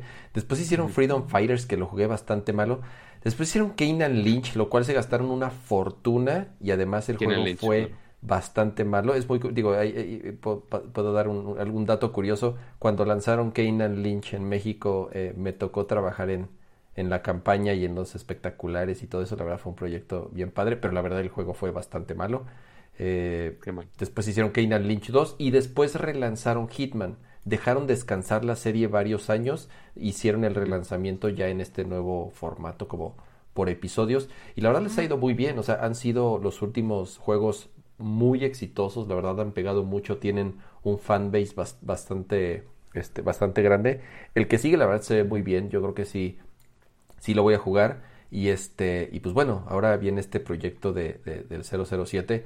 Ojalá le salga bien, ojalá no sea eh, y, un skin de y, lo relaciono más o menos con lo que hizo eh, eh, este en su momento ahorita el Square con, con, el juego de los Avengers que se gastaron una fortuna y que desgraciadamente quedó lejísimos de lo que la gente esperaba. Ya se convirtió en el, o sea, muy lejos de ser de lo que prometían incluso a nivel multiplayer. Ya se convirtió en uno de los juegos menos jugados en Steam ahorita en las listas. Este, terrible, terrible. Sí, sí, sí, no, sobre todo por el potencial, digo, que obviamente que tenían y cómo lo vendieron y lo que se tardaron y lo que se gastaron. Imagínate lo que cuesta este los derechos y de, de, ahorita de, los personajes. Y, James Bond es una marca igual, o sea que para nada les ha de haber costado barato adquirir los derechos y tiene una historia impresionante y tiene un fanbase súper exigente con mucha historia, entonces digo, ojalá, ojalá y sí, sí, sí cumpla con, con, las, con las expectativas de, de lo que tiene que ser un, algo, un, un, un proyecto de, de, James Bond, ¿no? que tiene 67 el de Avengers, en, en, al menos en PlayStation 4 que no está, eh, no está tan peor. O sea, no es tan excelente como lo estaban vendiendo. Para lo que costó desarrollar ese juego, no, Pato, calificación perdieron dinero. ¿eh? Perdieron dinero con eso. O sea, no, ni vendieron lo que esperaban, ni la gente. Sí me suena, eso sí, te creo. Sí me suena que soltaron varo para sembrar ahí calificaciones porque neta es, es malísimo. Y desde que salió como la beta, malísimo. O sea, no todos dijeron, bueno, es que ahorita está en versión de prueba para desarrollar. Salió exactamente igual. Entonces, pero bueno, ese es otro tema del que ya no queremos hablar, por favor, porque nomás me hace que se me regrese aquí todo. Dios mío. Oigan. Y aparte ya no nos van a mandar juegos de esa marca. Ya este, pues bueno, ya que... no, o sea, una cosa es la marca y otra cosa es que ese juego haya sido malo. O sea, te pueden mandar un juego para que tú lo reseñes y de verdad es, es esta parte de, de, ¿quién decía el otro día? Es la responsabilidad de que a ver, si la gente busca nuestras opiniones como un referente, como para tener a lo mejor esa decisión de compra, y nosotros decimos, ¡ah, está bien padre! Y es una basura, yo no me puedo quedar con ese cargo de conciencia. O sea, en realidad, el juego a mí no me pareció. El, el, la historia, e, es que creo que ese es el tema. Mira, el single player está bueno, la historia está entretenida y el juego está hasta cierto punto divertido. Creo que cumple El, el juego cumple en, a modo single player. Pero lo que te habían prometido era además un modo multiplayer en donde ibas, o sea, tipo Destiny, en donde ibas a estar jugando con un chorro de amigos al mismo tiempo y juntar los superhéroes y hacer misiones que por sí, que tú solo eran imposibles de hacer. Y ahí es donde se quedó súper corto en contenido, no cumplieron como tal, tenía un chorro de fallas. Entonces, este, ¿que hay un fantasma en tu departamento o qué pato? Sí, sí, creo que ya se le metieron ahí. No, no te oímos. Uno, se está escuchando un, Alexa hablando, no sé por qué. Y dos, que dejé la puerta abierta de mi cuarto cuando entré a cambiar la batería. Ah, X. Yo sí. ¿Con quién habla no se va a morir nadie, relájense. Ah, con la niña que va caminando ahí atrás. Ah, sí. Exacto. ya somos amigas, o sea, ya para que no, no digan que me estoy peleando con mis roomies. No, no, no, ya, ya me llevo bastante bien. Tranquilo. sí se va a ver qué está pasando. Ah, sí, sí se fue a ver así de a ver, ya voy a ver quién. Esto sí está como de película de terror, así. y pum, pato se va. Se va a caer la cámara como, como, en, como en Blair Witch. Va a acabar Pato en el rincón y la cámara se va, a, se va a caer y ahí va a acabar, ahí se va a cortar. No, ¿no este, has visto la película de Unfriended donde están todos en videollamada y se empiezan a morir así ¿qué pasó? No, eso no. Eh, o sea, todo, toda la película sucede en una pantalla de un iMac, güey. Está, está muy chida, güey. Está muy chida, te va a gustar. Pero bueno. Creo que sí la vi. es la... A ver, espérame, es la, es la de que está buscando a su hija, ¿no? No. No, no.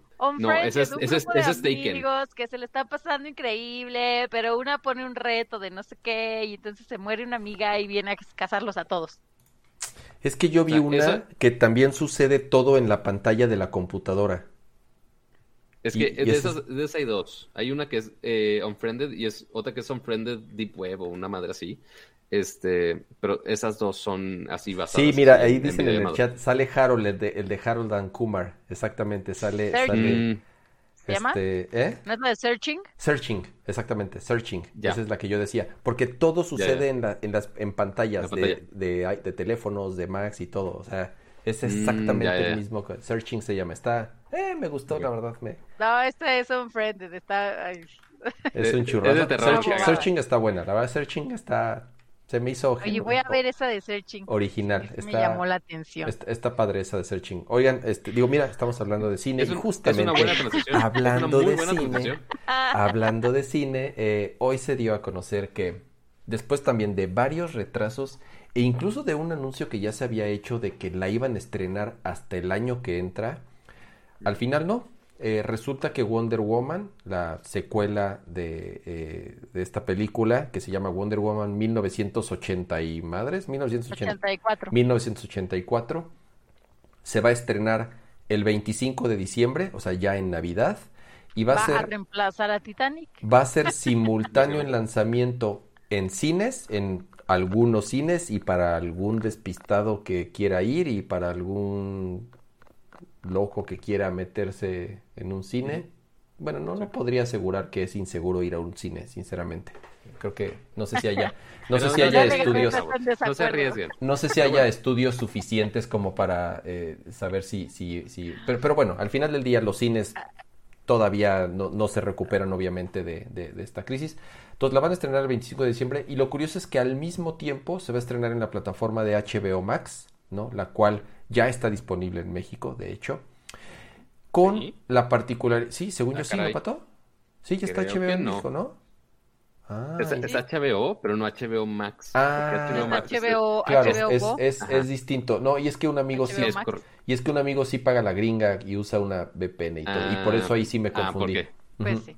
Porque gente pudiente. Entonces, no, de hecho, eh, ahorita que entras al, sitio de HBO Max, dice, oye, no hay servicio en tu, en tu área porque únicamente funciona en Estados Unidos y algunos territorios de Estados Unidos. Entonces, ese, eso, eso es otro de los diferentes servicios de streaming que ha estado surgiendo en estos días. Obviamente, este, pues justo ya tuvimos la llegada del, del Disney Plus en estos días, que también es un conglomerado de varios canales.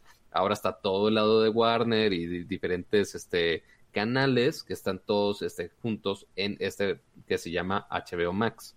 este, entonces ahí, pues obviamente para este, que la película siga adelante, lo quieren apoyar con ese lanzamiento que originalmente lo iban a guardar únicamente para cines, este, como mencionaba Kama, hasta el siguiente año, que bueno, nomás tenemos que ser muy pacientes, Este, pero no, dijeron no, vamos a sacarla ahorita. No sé cuál sea la prisa, este, pero ya la van a sacar. la este, prisa, Pato, es que pues se está muriendo la industria cinematográfica y si no hacen, y si no toman... que este comentario iba a ir por otro lado. Y si no toman decisiones, eh, eh, o sea, realmente esto tiene que, que, moverse, pero es lo que platicábamos, o salvas la industria de cines o salvas a los cines, ¿no? O sea, ¿qué es lo que va a suceder? Van a estrenar la película en cines, nadie va a ir al cine o va a haber muy poca gente, o sea, realmente la, a Tenet, por ejemplo. La gente, aunque la gente se forme y se forme y se forme, la gente quiera ir por protocolos, no pueden llenar Exactamente, ¿no? Entonces es imposible, las películas,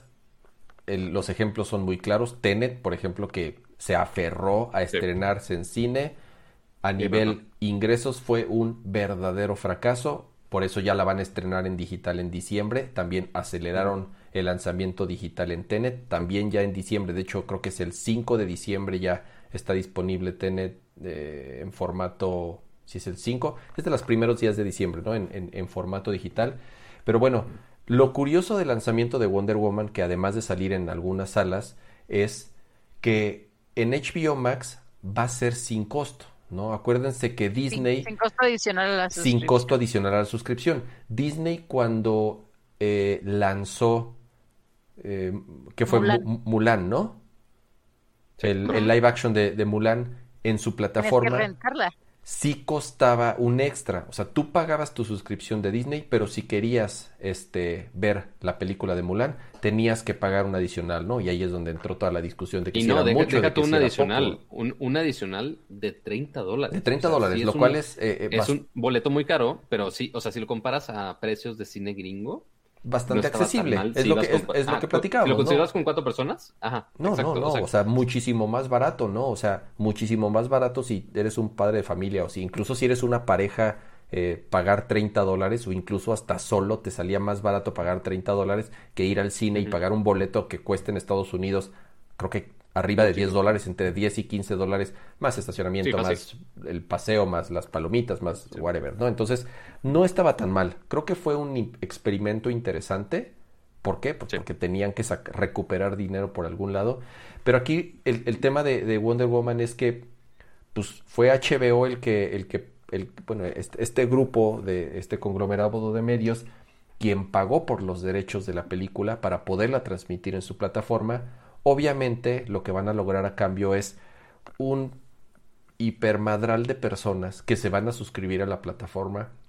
Porque si es una película que jala mucha gente, o sea, si es una película que sí va a hacer que mucha gente se suscriba a la plataforma para poderla ver. A lo mejor pagan nada más un mes, a lo mejor pagan más dos meses, ¿no? Pero sí va a generar... O quizá lo dejan ahí olvidado. Exactamente, pero sí va a generar un, ingreso importante por la cantidad de personas que van a querer ver eh, la secuela de Wonder Woman, ¿no? Entonces, por supuesto. Insisto, otro experimento no deja de ser eso porque las, las distribuidoras y las eh, eh, eh, todas estas productoras, pues ahorita lo que quieren es obviamente vender su contenido, es recuperar lo más que se pueda por los costos de producción que tiene una película de este tamaño. mira, son del mismo grupo HBO y Warner, exactamente. Sí, o sea, este servicio de HBO Max tiene HBO, Warner Brothers, TBS, TNT. No, Cartoon Network, TNT. Cartoon Network, Cinemax, todo, todo el mundo de DC, hasta los de Rooster Teeth, este, hasta Crunchyroll también es parte de HBO Max. Entonces, este, sí es una galería importante de medios y canales que ellos tienen. O sea, sí es una plataforma que sí pinta grande en Estados Unidos, que es donde está ahorita disponible, este, porque sí abarca muchos, muchos medios y muchos contenidos yo que pues no se están aprovechando mucho. Yo he escuchado rumores de que ya van a empezar a expandir la plataforma a distintos países. No estoy seguro si México esté. Eh, creo que México es un Dudo mucho, honestamente. Es, es, es, es, un país, creo que siempre importante para, para, para estas marcas. Eh, yo no dudo que esté pronto en nuestro país. Insisto. Hay algo que no entiendo. Dime. Digo, tal vez porque no estoy en la industria y tal vez porque no entiendo de negocios eh, a macro escala, ¿no? Si ni siquiera supe vender limonada en mi cuadra, mucho menos me queda claro cómo se mueve el dinero en las altas industrias. Pero, pregúntome yo, tal vez va a ser una tontería lo que voy a decir, pero igual lo voy a decir. a ver, dígala. Porque tengo muchos analgésicos encima. eh, en teoría, ya hay diferentes plataformas eh, de, de, streaming. No estoy hablando precisamente de un Netflix o de un Amazon Prime, sino de estas plataformas oficiales de cadenas de cine, como a lo mejor un Cinepolis Click. Okay. En nuestro caso, ¿no? Hay diferentes de estas también alrededor del mundo si en teoría estas, estas películas estuvieron eh, pensadas para estrenarse en salas de cine, yo sé que no es lo mismo que se estrenen en una sala de cine a que se estrenen en plataformas de streaming, eso me queda clarísimo.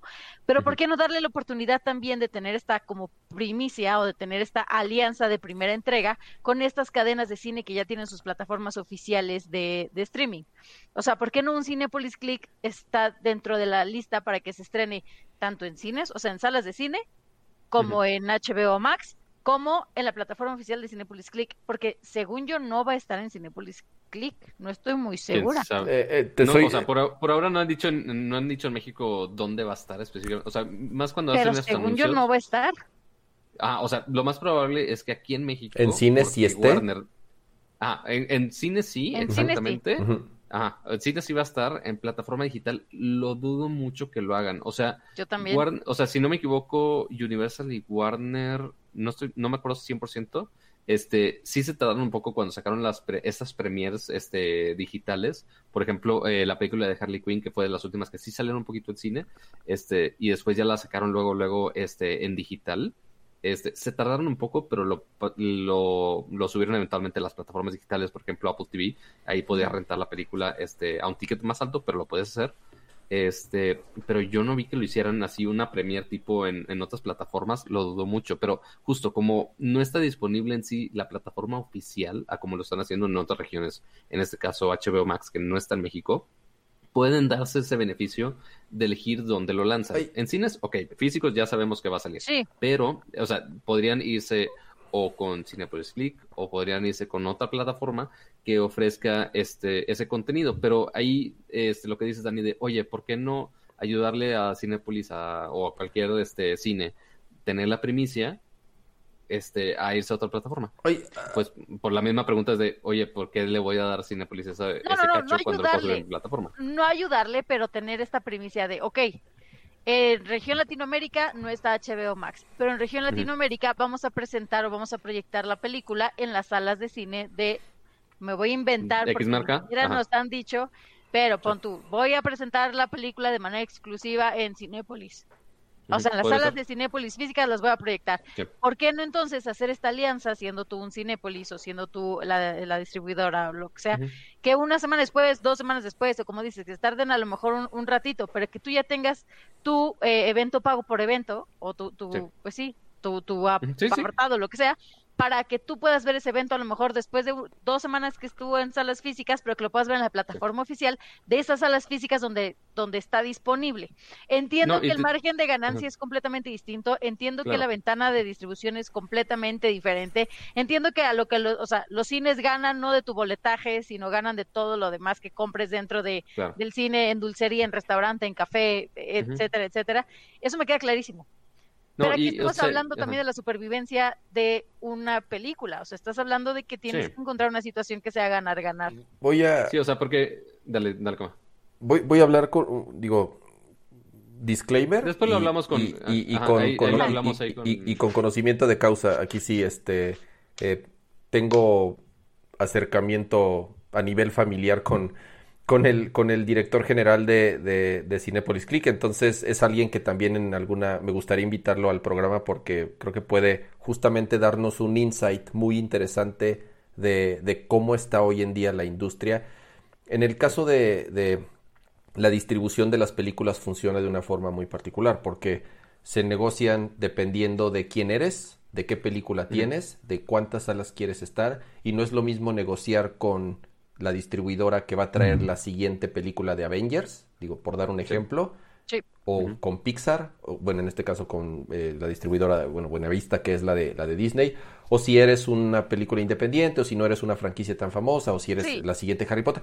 Se dan... Incluso Cinépolis y Cinépolis VIP se manejan aparte. como si fueran diferentes. Eh, entonces son, son, son negociaciones muy particulares, a pesar de estar relativamente estandarizadas, sí se dan eh, ciertas, este eh, beneficios a ciertas películas que pueden decir, oye, yo soy Avengers, ¿eh? O sea, mi, mi, trato tiene que ser distinto, ¿no? Eh, hablando del mundo normal prepandemia, ¿no? Cinépolis está en una posición muy extraña y yo creo que única en el mundo. ¿Por qué? Porque obviamente tienen dos negocios completamente, a pesar de que venden lo mismo que cine, ¿no? Pero son la misma empresa. Por un lado tienen las salas ¿no? Que, se, que están evidentemente en un problema hoy en día porque la gente no está yendo al cine y porque estuvieron cerrados durante meses y porque además no hay tantas películas y evidentemente están en un serio problema. Y por otro lado, tienen la plataforma de Click que creció exponencialmente en los últimos meses, pues porque es una plata, o sea, porque todo lo que es contenido de, de, películas y de series y de contenido de, o sea, el consumo de contenido creció exponencialmente durante la pandemia, ¿no? Entonces, eh, y, eh, digo, la, posición de ellos es muy extraña porque tienen, tienen, tienen los dos mercados, ¿no? Entonces, eh, lo que va a suceder, creo yo, y, te digo, me, encantaría invitar a, a, Tony al, al programa para que nos platique, es que justamente ahorita no hay reglas, no hay contratos, no hay leyes. O sea, si tú tenías estandarizado algo y si tú tenías una forma de trabajar, al carajo, o sea, ya ahorita no te puedes dar el lujo de, no, es que antes trabajábamos así y tú me prometiste esto. No, no, no, ahorita hay que experimentar, hay que eh, eh, seguir generando contenido y, y que le llegue a la gente en la mayor cantidad de formas que sea posible, ¿no? Si tú tienes la posibilidad, como tú dices, ¿no, Dani? Eh, en el caso de Cinepolis, tiene las salas y va a poder estrenar la película en salas, pues bueno, pues a lo mejor va a poder ir gente, pero va a ser muy poquita gente, ¿no? O sea, para ellos ahorita les cuesta más dinero operar las salas y pagar los sueldos de todas las personas que involucran en una sala de cine para que las salas estén yendo tres o cuatro o diez, o sea, de verdad están vacías las salas de los cines. O sea, es, es una situación alarmante, realmente. Pero es que y, justo vi... te tienes que encadenar otros... Ah, perdón, Pato, perdón, perdón, perdón. Este, no, justo vi un correo este, el día de hoy, creo, este, por ejemplo, de Cinemex, que, o sea, también le están queriendo dar otros usos a las salas. O sea, ya inclusive ya te ofrecen que esas salas puedas o rentar toda la sala para ti y tus amigos. O sea, ya están buscando para, o, para ver el, o para ver el partido o para, o sea, pues hasta jugar Smash ahí en las salas de cine. Pero es que por este, otro lado están perdiendo otras áreas de negocio. O sea, que es lo mismo que he renegado yo toda la desde antes de la maldita cuarentena. Yo llevo tres años pidiéndole a cadenas de cine que pongan su servicio de alimentos en las aplicaciones de alimentos a domicilio. Entiendo que no es tan fácil, entiendo que no es tan sencillo. No, pero lo tienen en dos estados de la República. O sea, ahorita tienes que ser muy específico en cuanto a lo que quieres. O sea, bueno, tú te quieres ir a Aguascalientes a pedir este distribución de palomitas premium. Si yo ahorita quiero pedir aquí por mi casa, no, no existe. Bueno, también, bueno, también en tu casa, pues también te pasas de lanza. No, no, no, a ver, No, pero sí es la ciudad, o sea, sí es la ciudad. Yo vivo en una colonia, pero, pero estoy cerca de, de centros comerciales importantes. Eso sí, estoy de acuerdo. O sea, a lo que voy es, tenían una oportunidad de negocio increíble desde antes de que esto fuera una cuarentena y una pandemia. O sea, tenían esta oportunidad de vender sus alimentos a domicilio. Entiendo que por protocolos de calidad y demás no hayan podido o no se los hayan liberado, como pasó con muchas cadenas de comida rápida. Em, que tenían que hacer empaques diferentes y etiquetado diferente y incluso facturación diferente y todo este tema. Eso lo entiendo perfecto. Pero como dicen, ahorita pusieron en el chat que algo que decía Kira era que en esta época todo es negociable. O sea, en esta época es donde te tienes que poner las pilas. Ok, soy la única cadena en México de cines que tiene una plataforma digital en la que puedo ofrecer entretenimiento de tal, tal, tal, tal y tener exclusivas con tal, tal, tal, tal. E incluso tener hasta festivales de cine de arte si se me da la gana en mi plataforma. Sí, conciertos. Han ahorita han estado eh, haciendo todo. Lo que quieras. ¿Por qué no también le añado esta parte de pedir mis alimentos a domicilio? Y entonces ya tienes funcionando, tienes operando estas partes eh, como híbrido, o sea, tienes una funcionalidad híbrida. Yo sé que administrativamente y logística y demás es complicado, pero es realizable. Entonces, en esta parte del estreno de películas, siento que también podría ser una parte que pudieran aprovechar al máximo. Es como, tú, estoy en, creo que están en cuatro de cinco continentes, si no me equivoco. Tengo una de las plataformas digitales de, entretenimiento más importantes, bla, bla, bla, bla. Y ya vas a, y ya vayas a proyectar tu película en mis salas. Entonces lleguemos a un acuerdo en el cual metamos todo como, como un combo, pues, como si fuera un bundle. ¿Esto para qué? Para que gane tanto tanto el cine como el consumidor, como la cadena de, o la productora o lo que sea. O sea, como que sea un ganar-ganar. No te vas a llevar los 10 huevos de la canasta, pero te vas a llevar a lo mejor cuatro cuando podrías no llevarte ninguno en las circunstancias en las que estamos. Sí, es, es, eh, es, es a, lo que voy, Dani. Por ejemplo, eh, pagar el... ¿Por qué, ¿Por qué para ellos es, es muy difícil el comercializar sus productos así?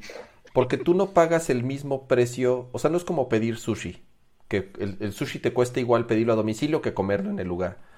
Las palomitas, tú no pagas... no es cierto. No, a lo que voy es, tú no pagas palomitas a precios premium, que es lo que pagas en el cine. O sea, tú pagas ese costo de las palomitas porque están ahí.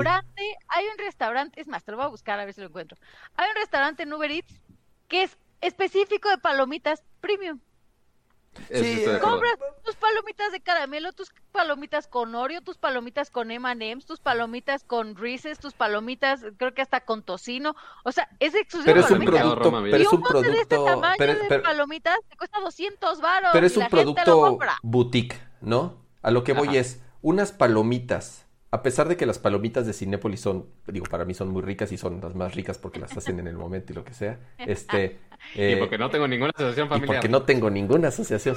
A lo que voy es, si pagas premium, si pagas premium por unas palomitas en el cine, no te importa, no te importa pagar lo que cuestan las palomitas porque ya estás ahí y no tienes opciones. pero en tu casa te lo puedes comprar en el Oxxo por 15 pesos. Pero en tu casa lo que haces es en tu casa lo que haces exacto, o sea, en tu casa lo que haces es hay palomitas No, ya las, ya las mataron, ya las, ya, las quitaron, sí, sí, sí. Mm, luego te cuento el chisme. yo sí, yo sí ahorraría, ahorraría mis pesitos y vendería mis fotitos en el OnlyFans para comprarme un maldito baggy de queso crema. Ay, no, ¿para qué te rebajas tanto? Por Dios. Esos no son tan buenos, la verdad. A mí no me gustan Cuando pasan así por el de este y se derrite todo, y el olor a pancito con parmesano. Ah, con tu este refresquito que es más hielo que refresco, pero no importa porque ahí viene delicioso. Y tus papitas curly que están todas llenas de aceite, pero eso es lo sabroso, que están todas aguadas. Eh, eso, quiero eso. solo, Por, solo por disclaimer, este segmento no es patrocinado por Cinepolis, este, y la gordura sí, este, el, segmento no, este, pero, o sea, en su defensa, por ejemplo, este, Cinepolis tiene este empaque gigantesco, este, que un amigo que también saludos a Luis del Valle, ex BuzzFeed, este, que siempre pedía estas palomitas gigantes que es el empaque para llevar. O sea, tú podías ir al cine, comprar ese empaque y te puedes llevar esas palomitas a tu casa. Ajá, eventualmente ya justo esas presentaciones, eventualmente ya fueron llegando a las aplicaciones. Y mira, aquí en, la, app de Dani... Aquí no hay nada. Yo pongo. Pero es por la hora, Dani. A, las dos, a medianoche no hay. No, no, no, porque, porque si no te saldría cerrado. O sea, si, estuviera disponible, te sale cerrado. Ah, mira, ya, alguien, gente en el chat te dijeron que si en Puebla, que en Iztapalapa, que en tantos lados, que sí llega. O sea, nada más tú estás en un rinconcito del mundo donde ni el aire, ni el aire da la vuelta, no nada. Pero, o sea, o sea, sí, el punto de la Mira, a mí sí me llegan Cinépolis de uno, dos, tres, cuatro ah, Cinépolis distintos. Si no es grasoso, no es sabroso. no, bueno. No, ¿por qué? A ver, voy a buscarlo en otra app. A ver. Mira, a mí sí o me sea, eventualmente lo puedes pedir de un, de un favor y que se tarden un millón de eternidades, pero. A ver, ¿cuánto ah, cuesta? Pero, la si quisiera, mira, me, me, me, va a regañar Tony de que nunca he pedido palomitas de, de Cinépolis a mi casa, pero, mira. que técnicamente Tony es de Cinépolis Click, no de Cinépolis Mira, entonces él no vende palomitas. Pues a ver, estoy, estoy, estoy viendo el, el, el combo party. No ese tipo Aquí de está. El combo, a ver, a ver, a ver, El combo party. Ay, obviamente no se ve en, en, mi teléfono. X, ajá. O sea, este, dos palomitas y cocas. Dos palomitas. Estamos hablando de Max y la nueva dos palomitas, de desarrolladores y estamos hablando de palomitas. Dos palomitas, cuatro chescos y dos nachos por 300 varos. ¿Eh? No está tan mal. O sea, a comparación de, de, cuánto cuesta en el cine en sí. No Desconozco cuánto. Es más barato que en el cine. Desconozco, creo que está, sí, o sea, y mira, vienen en un empaque especial para que no, para que se mantengan calientitas las palomitas y eso. Ah. Mira, voy a, voy a, a lo que voy es. Ya están sugiriendo el hashtag es la palomita que elegí. Mucha gente va a decir, Con 300, con 300 varos, con 300 varos compro 25 chescos y además y 10 bolsas de palomitas de microondas, ¿no? Entonces, sí. Eh, sí, eh, pero no te van a saber a lo mismo. No, no te van a saber a lo mismo, pero pues ahí es donde la gente va a decir, o me gasto la lana en la suscripción y en la película, o no lo sé. Es muy cierto. Creo que es una buena, o sea, creo que sí es algo interesante para hacerlo de vez en cuando. Obviamente no todos tienen la... la, Aquí nos tocó vivir, dicen. Alguien llame a Cristina Pacheco. Oiga, yo tengo ese Hablando de Cristina Pacheco, voy a contar una anécdota. Era, vivía, vivía tres casas de mi casa Cristina Pacheco y su esposo José Emilio Pacheco. Era mi vecina, 20 años, y me acuerdo, digo, salió en las noticias, me acuerdo muy bien, digo, estaba chavito yo, este, escuchamos un ruidero y ya después llegaron, porque se escuchaba pa, pa, pa, pa, pa, fueron a balear su casa una vez un loco. No mames. Sí, salió en las noticias y todo, y llegaron las patrullas y la ambulancia y todo. Sí, sí, sí. Estuvo, estuvo bien loco cuando sucedió eso. Pero bueno, ya. Fue, una, anécdota ahí curiosa de, cuando era mi vecina. ¿eh? A ver. Yo tengo un dato curioso que creo que muy pocos sabían. O tal vez ya lo había dicho. Yo trabajé un verano en Cinépolis, VIP. Ah, ah y en, mi primer mes que trabajé ahí, fui palomita del mes. Ah, entonces era, ¿fuiste, ¿fuiste cinepolita? ¿Cómo les dice? Fui cinepolita. ¿Fuiste cinepolita? palomita. Dios mío. ¿Fue tu primer trabajo, Dani? ¿Alguna vez? Nunca he dicho cuál fue mi, cuál es mi primer trabajo, ¿verdad? En Nerdcore. Nunca he dicho cuál es mi primer trabajo. Es lo más chistoso que se pueden imaginar. ¿Cuál? Va a ser así. Alguna vez creo que lo comenté Reparación en Twitter. de PC, una madre Promotor, sí, promotor de Android. El primer trabajo que yo tuve fui una botarga de Yeloco Coca-Cola.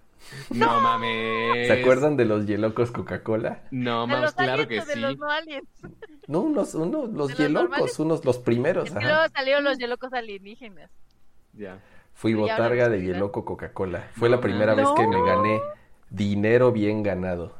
no es mucho, pero es trabajo. aparte, aparte, aparte, espérate. O sea, realmente hubiera, o sea, si era un caso como de, de, eh, de explotación infantil, porque sí fue un tema así de, no, digo, no por mí, o sea, obviamente todo fue... Eh, ¿Quieres que le hablemos a Cristina? Un familiar, ahí te va, voy a dar el contexto, voy a dar el contexto. Un familiar tenía como una agencia de publicidad entonces tenía la cuenta de Coca-Cola por no, sé qué hacía como tal, hacía cosas para Coca-Cola. Entonces un día tal cual nos dijo así de, oye, tengo un evento en un centro comercial el fin de semana, ¿no te quieres ganar? No sé, me dijo, creo que 500 pesos. Entonces yo dije, no mames, eso es una pinche fortuna. ¿Qué voy a hacer con tanto dinero? Entonces mamá, mamá, me dejas, me dejas. Y digo, obviamente fue con un familiar, fue en confianza y me dijo, te va Tu mamá viendo el recibo de la luz, así, sí, mijito, sí ve. y mi, mamá dijo, pues, uh, pues si quieres, órale. Digo, tampoco era un niño, ¿no? Ya tenía yo como 14 años, yo creo, 15 años. Este, entonces, mi primer trabajo fue de botarga de Yeloco Coca-Cola. ¿eh? Increíble. ¿Eh? Me encanta, me encanta. Tienes palomita. Pero bueno. Fue palomita y el loco del mes. Exacto, este...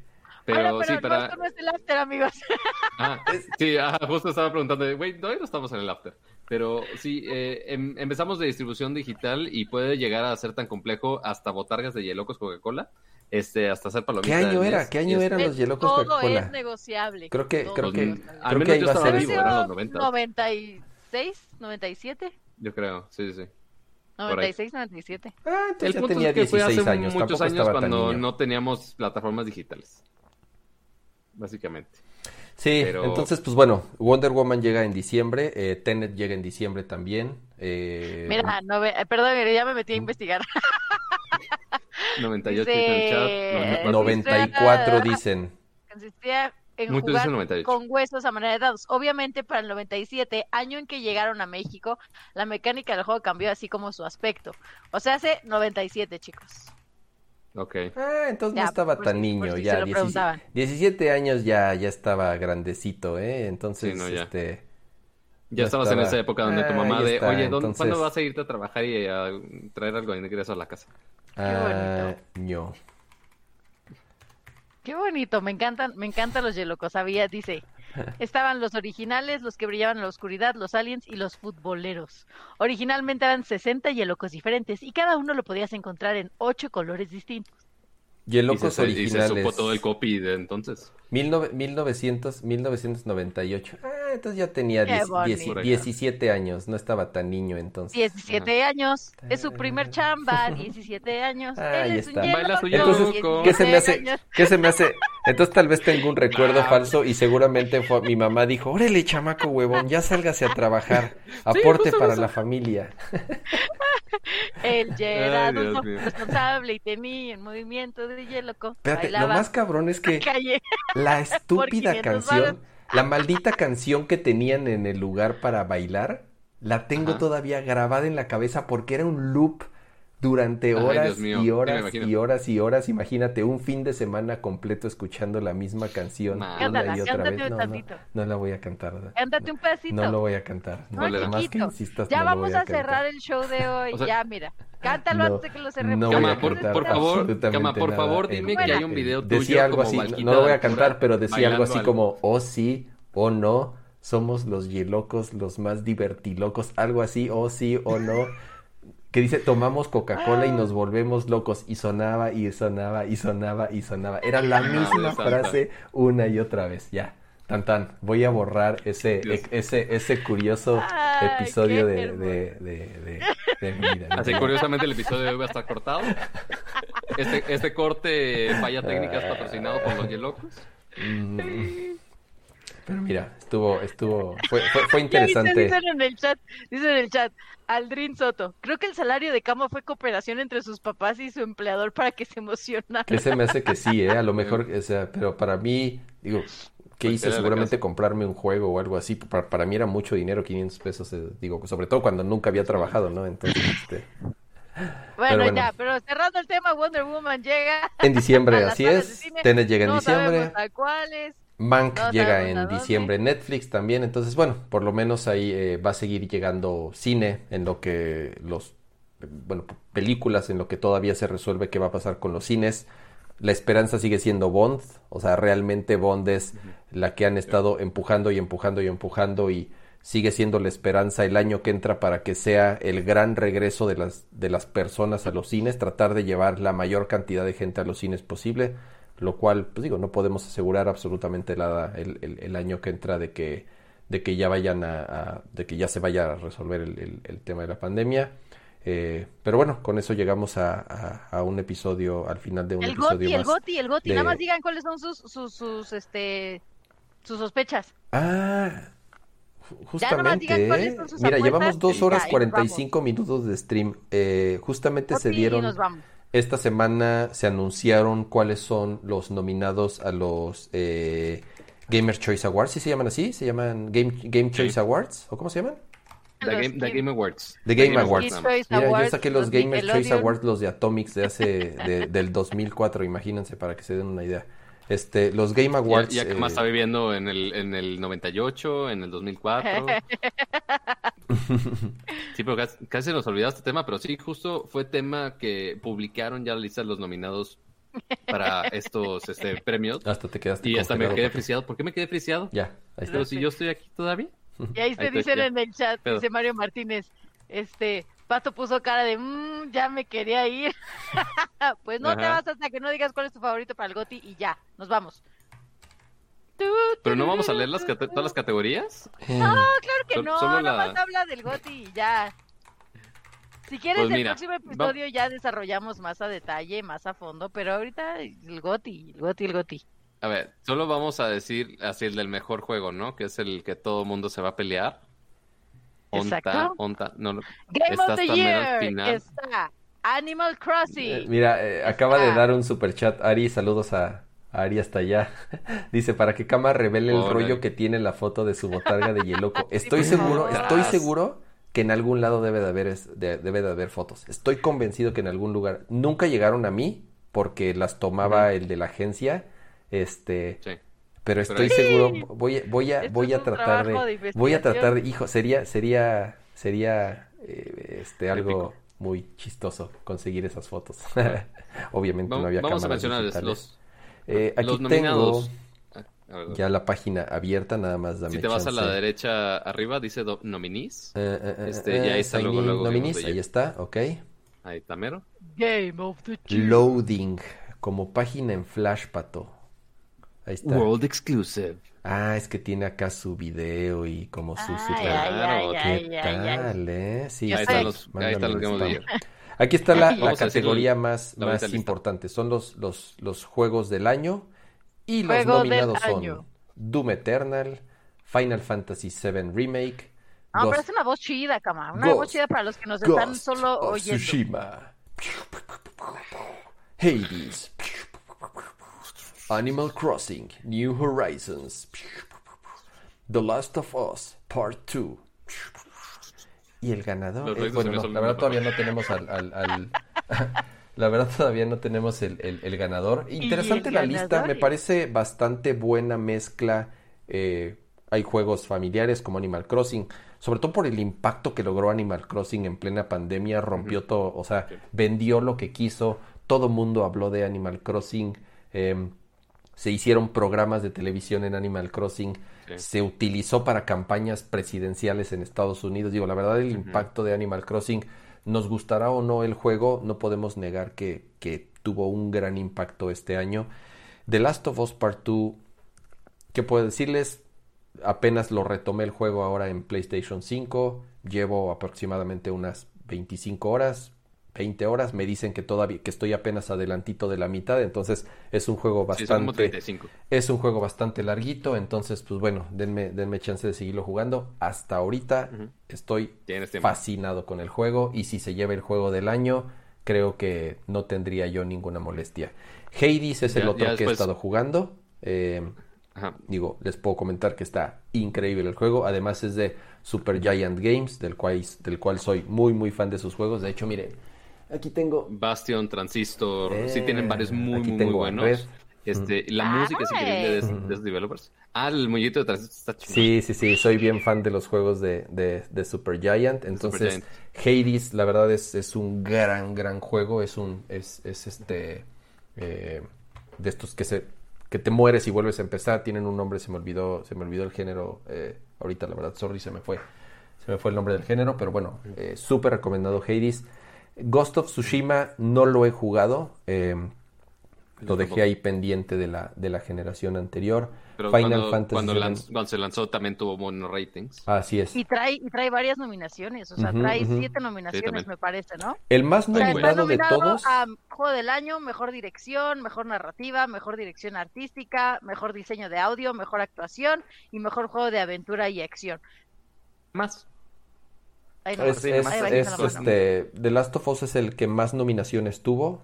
Eh, creo que después justamente Ghost of Tsushima. 12, ¿no? Final 7 tampoco lo he terminado, estoy muy avanzado y estoy como en el 80% del juego. La verdad también me encantó, el, hasta ahorita lo que llevo me ha encantado. Y Doom Eternal no lo he jugado, jugué el anterior, quiero pensar que es exactamente lo mismo porque se ve exactamente igual, lo cual no es algo malo porque Doom es un juego excelente, ¿no? Entonces, eh, Digo, aquí podemos ver otras nominaciones de dirección, prácticamente se repiten eh, muchos de los de muchos los, repiten, de los mejores, ajá. Sí.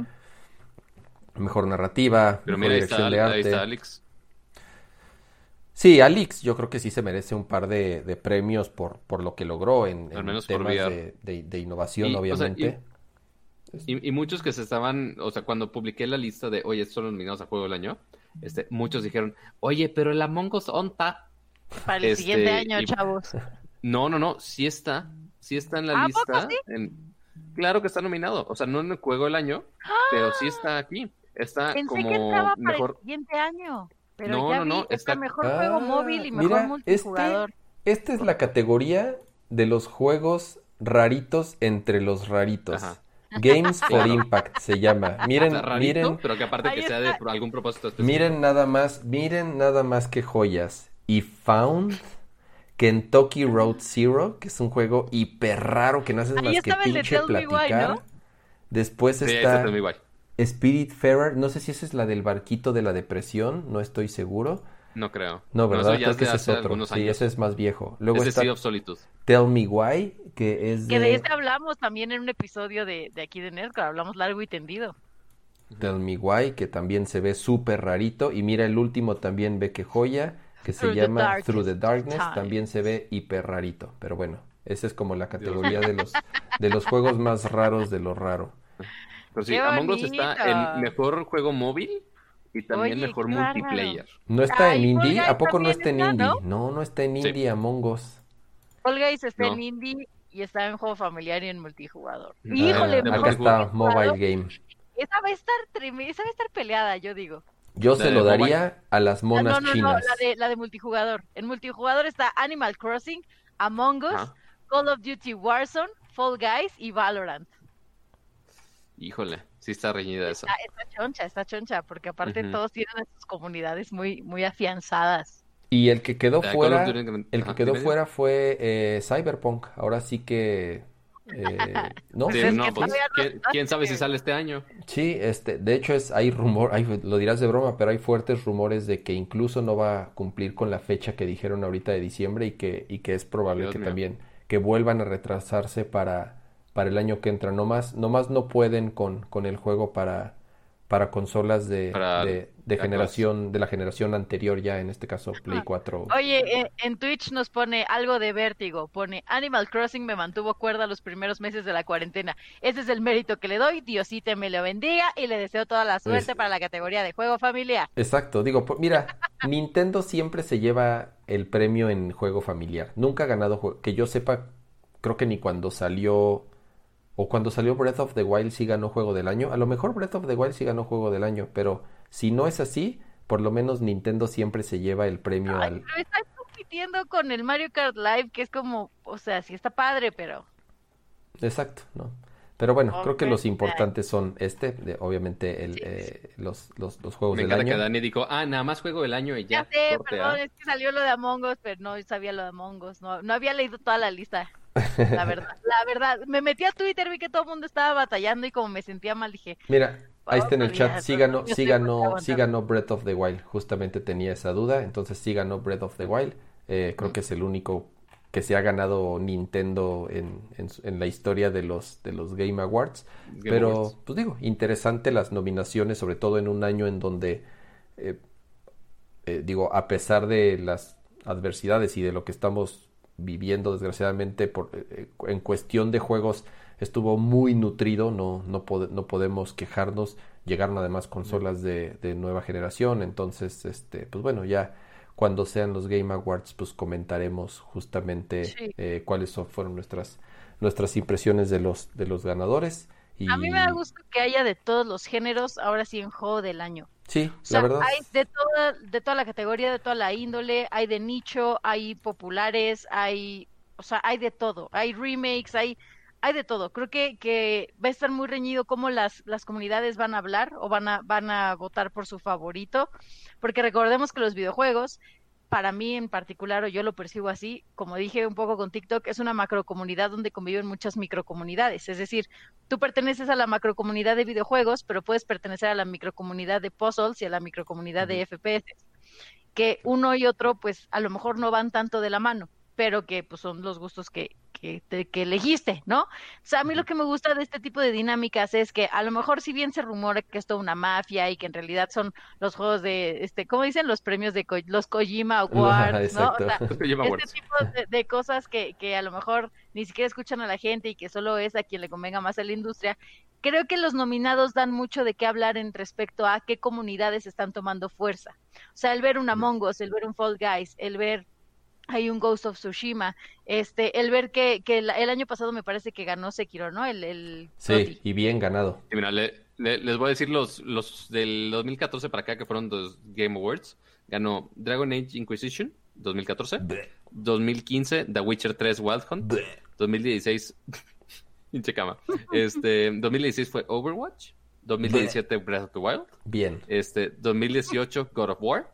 Bien. Después 2019 Sekiro Shadows Die Twice. Muy bien, el mejor de todos. Y ya 2020, pues ahí vemos que... Last of Us 2 va a ganar. Hay de todo. La verdad es que hay todo. Ay, creo que ese sería el que más me decepcionaría que gane. Eh. Creo que de todas las obras que hay tan interesantes y de unas propuestas tan, como dices, tan nutridas que hay este año, sí me quedaría un poco a deber que se lo gane de Last of Us. Sé que se lo va a ganar.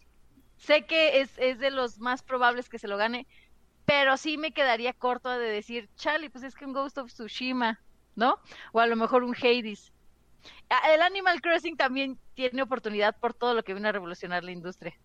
Pero, pero no me, no me encantaría que se lo llevara de Last of Us, fíjate. Pues, ¿No? ¿De plano? Híjole, no, no, mira, yo de lo que, de lo que llevo te puedo decir que estoy, estoy fascinado, me está encantando y le estoy, así como estoy sufriendo horrible con el juego, porque ya lo comenté, es un simulador de sufrimiento y de miseria. Eh, la verdad está súper divertido, la historia se me ha hecho eh, súper bien escrita, súper bien actuada. Digo, no sé, quiero acabarlo. me ponen, Dani, no sabes. Sí, sí, yo les, pues, les voy a dar todo un episodio ahí en mi canal de por qué siento que. No estoy diciendo, a ver, ojo, es que luego confunden. Ya cuando tienes que poner así, ojo, mucho ojo. Sí, sí, sí. Pues que luego, luego como que no me doy a entender y entonces tal vez se malinterprete lo que digo. Jamás dije que era un mal juego. Es un gran juego. Es un gran título en muchos aspectos. Y la franquicia, o bueno, el, el dúo de, de títulos, vinieron a ser también un parteaguas en, en esta categoría de juegos. Eso estoy súper consciente y estoy súper consciente del papel que, que, interpretan en la industria y estoy completamente consciente del trabajo que se hizo para lograr títulos como ese. O sea, es un gran título. Pero. Sin embargo.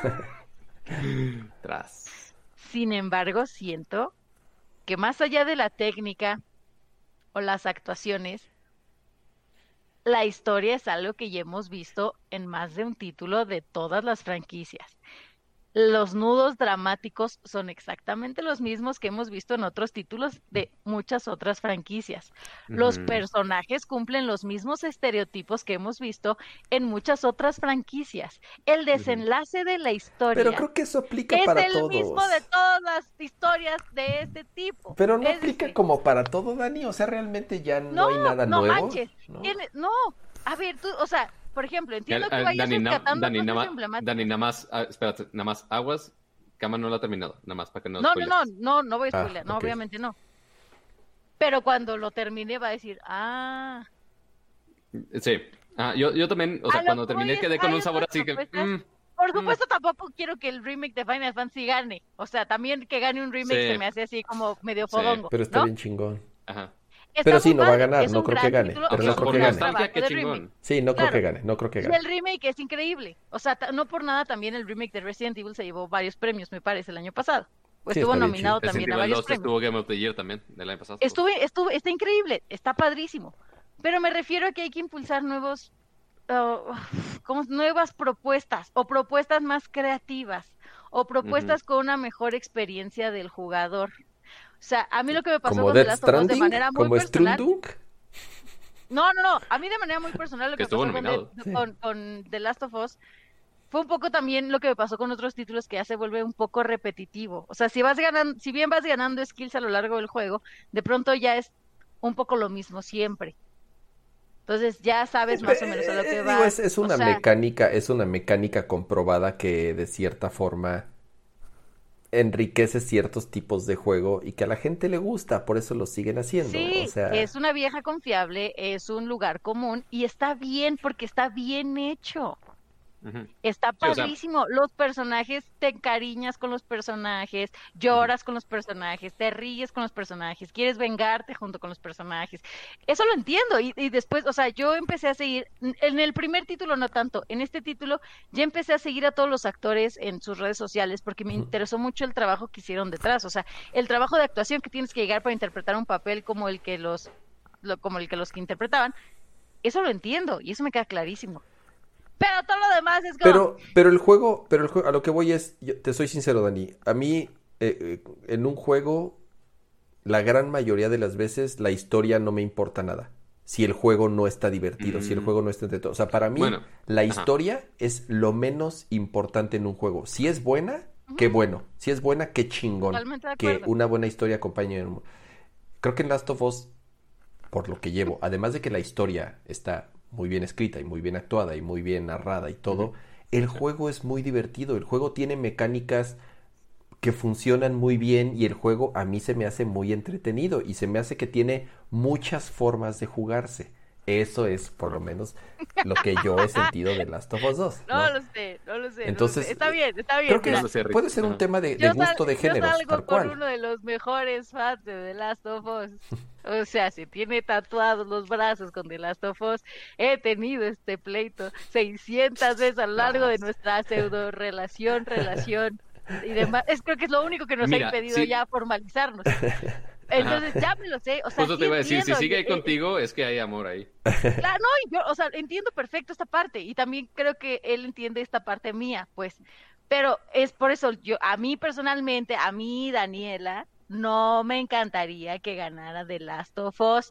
Yo sé que a toda la banda sí, y a los que quieren llevar serenata con Take On Me también. Pero, pero, pero, pero hasta, pero hasta eso, Dani, yo la verdad, el feeling que sentí sin haber acabado el juego, por lo menos cuando salió, las impresiones de las personas que lo jugaron y que lo acabaron, está muy dividida. O sea, yo no puedo discutir contigo porque así como muchos lo amaron y lo disfrutaron y dicen, puta, es el mejor juego del año o es o me fascinó y quedé encantado con el juego, muchos dicen, puta, la historia está tan culera que arruinó todo el juego y para mí arruinó la experiencia y para mí no, o sea, fue una pérdida de tiempo casi casi, ¿no? Entonces dices, ok. Sí, hay, hay, algunos comentarios ahí este, divididos, o sea, y eventualmente lo tienes que evaluar como un producto completo, o sea, porque técnicamente. Perdón, pero ya no quiero, ya no quiero leer el chat porque no sé, no, quiero que cuenten cosas de la historia, o sea, no quiero que se me vaya a leer algo de la historia o algo. Si están en el chat, o sea, yo que sí ya puedo leer spoilers y demás, los baneo en este momento. Así que no anden poniendo spoilers, por favor. Este, pero. Este la furia de pato. Pues oye. Sí, no, es que, no, es que, ¿sabes qué? Cuando estaba jugando este en Twitch, sí llegaron algunos trolls así. Luego, hasta apenas empezaron las primeras tres horas y ahí luego, luego el primer spoiler yo de... Güey, o sea...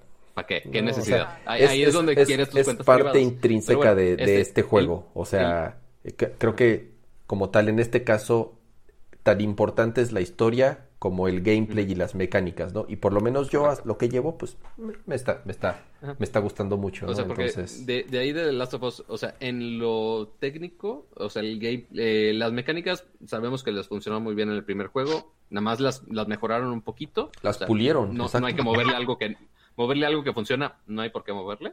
Este, la historia está dividido, a algunos les gustó mucho, algunos hubo muchos que no les gustó, a mí no me encantó, no la desprecié, pero no me encantó más que, que el primero, ya Kama podrá tener la, oportunidad de, de, checarlo, pero eventualmente pues es evaluar el juego completo, o sea, la historia y las mecánicas, porque sí, o sea, podrá tener una, técnicamente podrá ser increíble, muy bien hecho las mecánicas y demás. Técnicamente es una maldita maravilla, nunca había visto un juego que se viera tan bonito, o sea, ni siquiera un juego next gen, ni siquiera un juego de PC con la mejor tarjeta de video, nunca había visto un juego que técnicamente se viera y que lograra la ambientación de Last of Us 2. O sea, de verdad, cada frame, cada cuadro, cada para donde voltees, cada cuadro es, es una pinche perfección en el máximo detalle de lo que se esmeraron para, para hacer ese juego. O sea, de verdad, digo, para mí es como súper admirable esa, esa, esa parte, ¿no?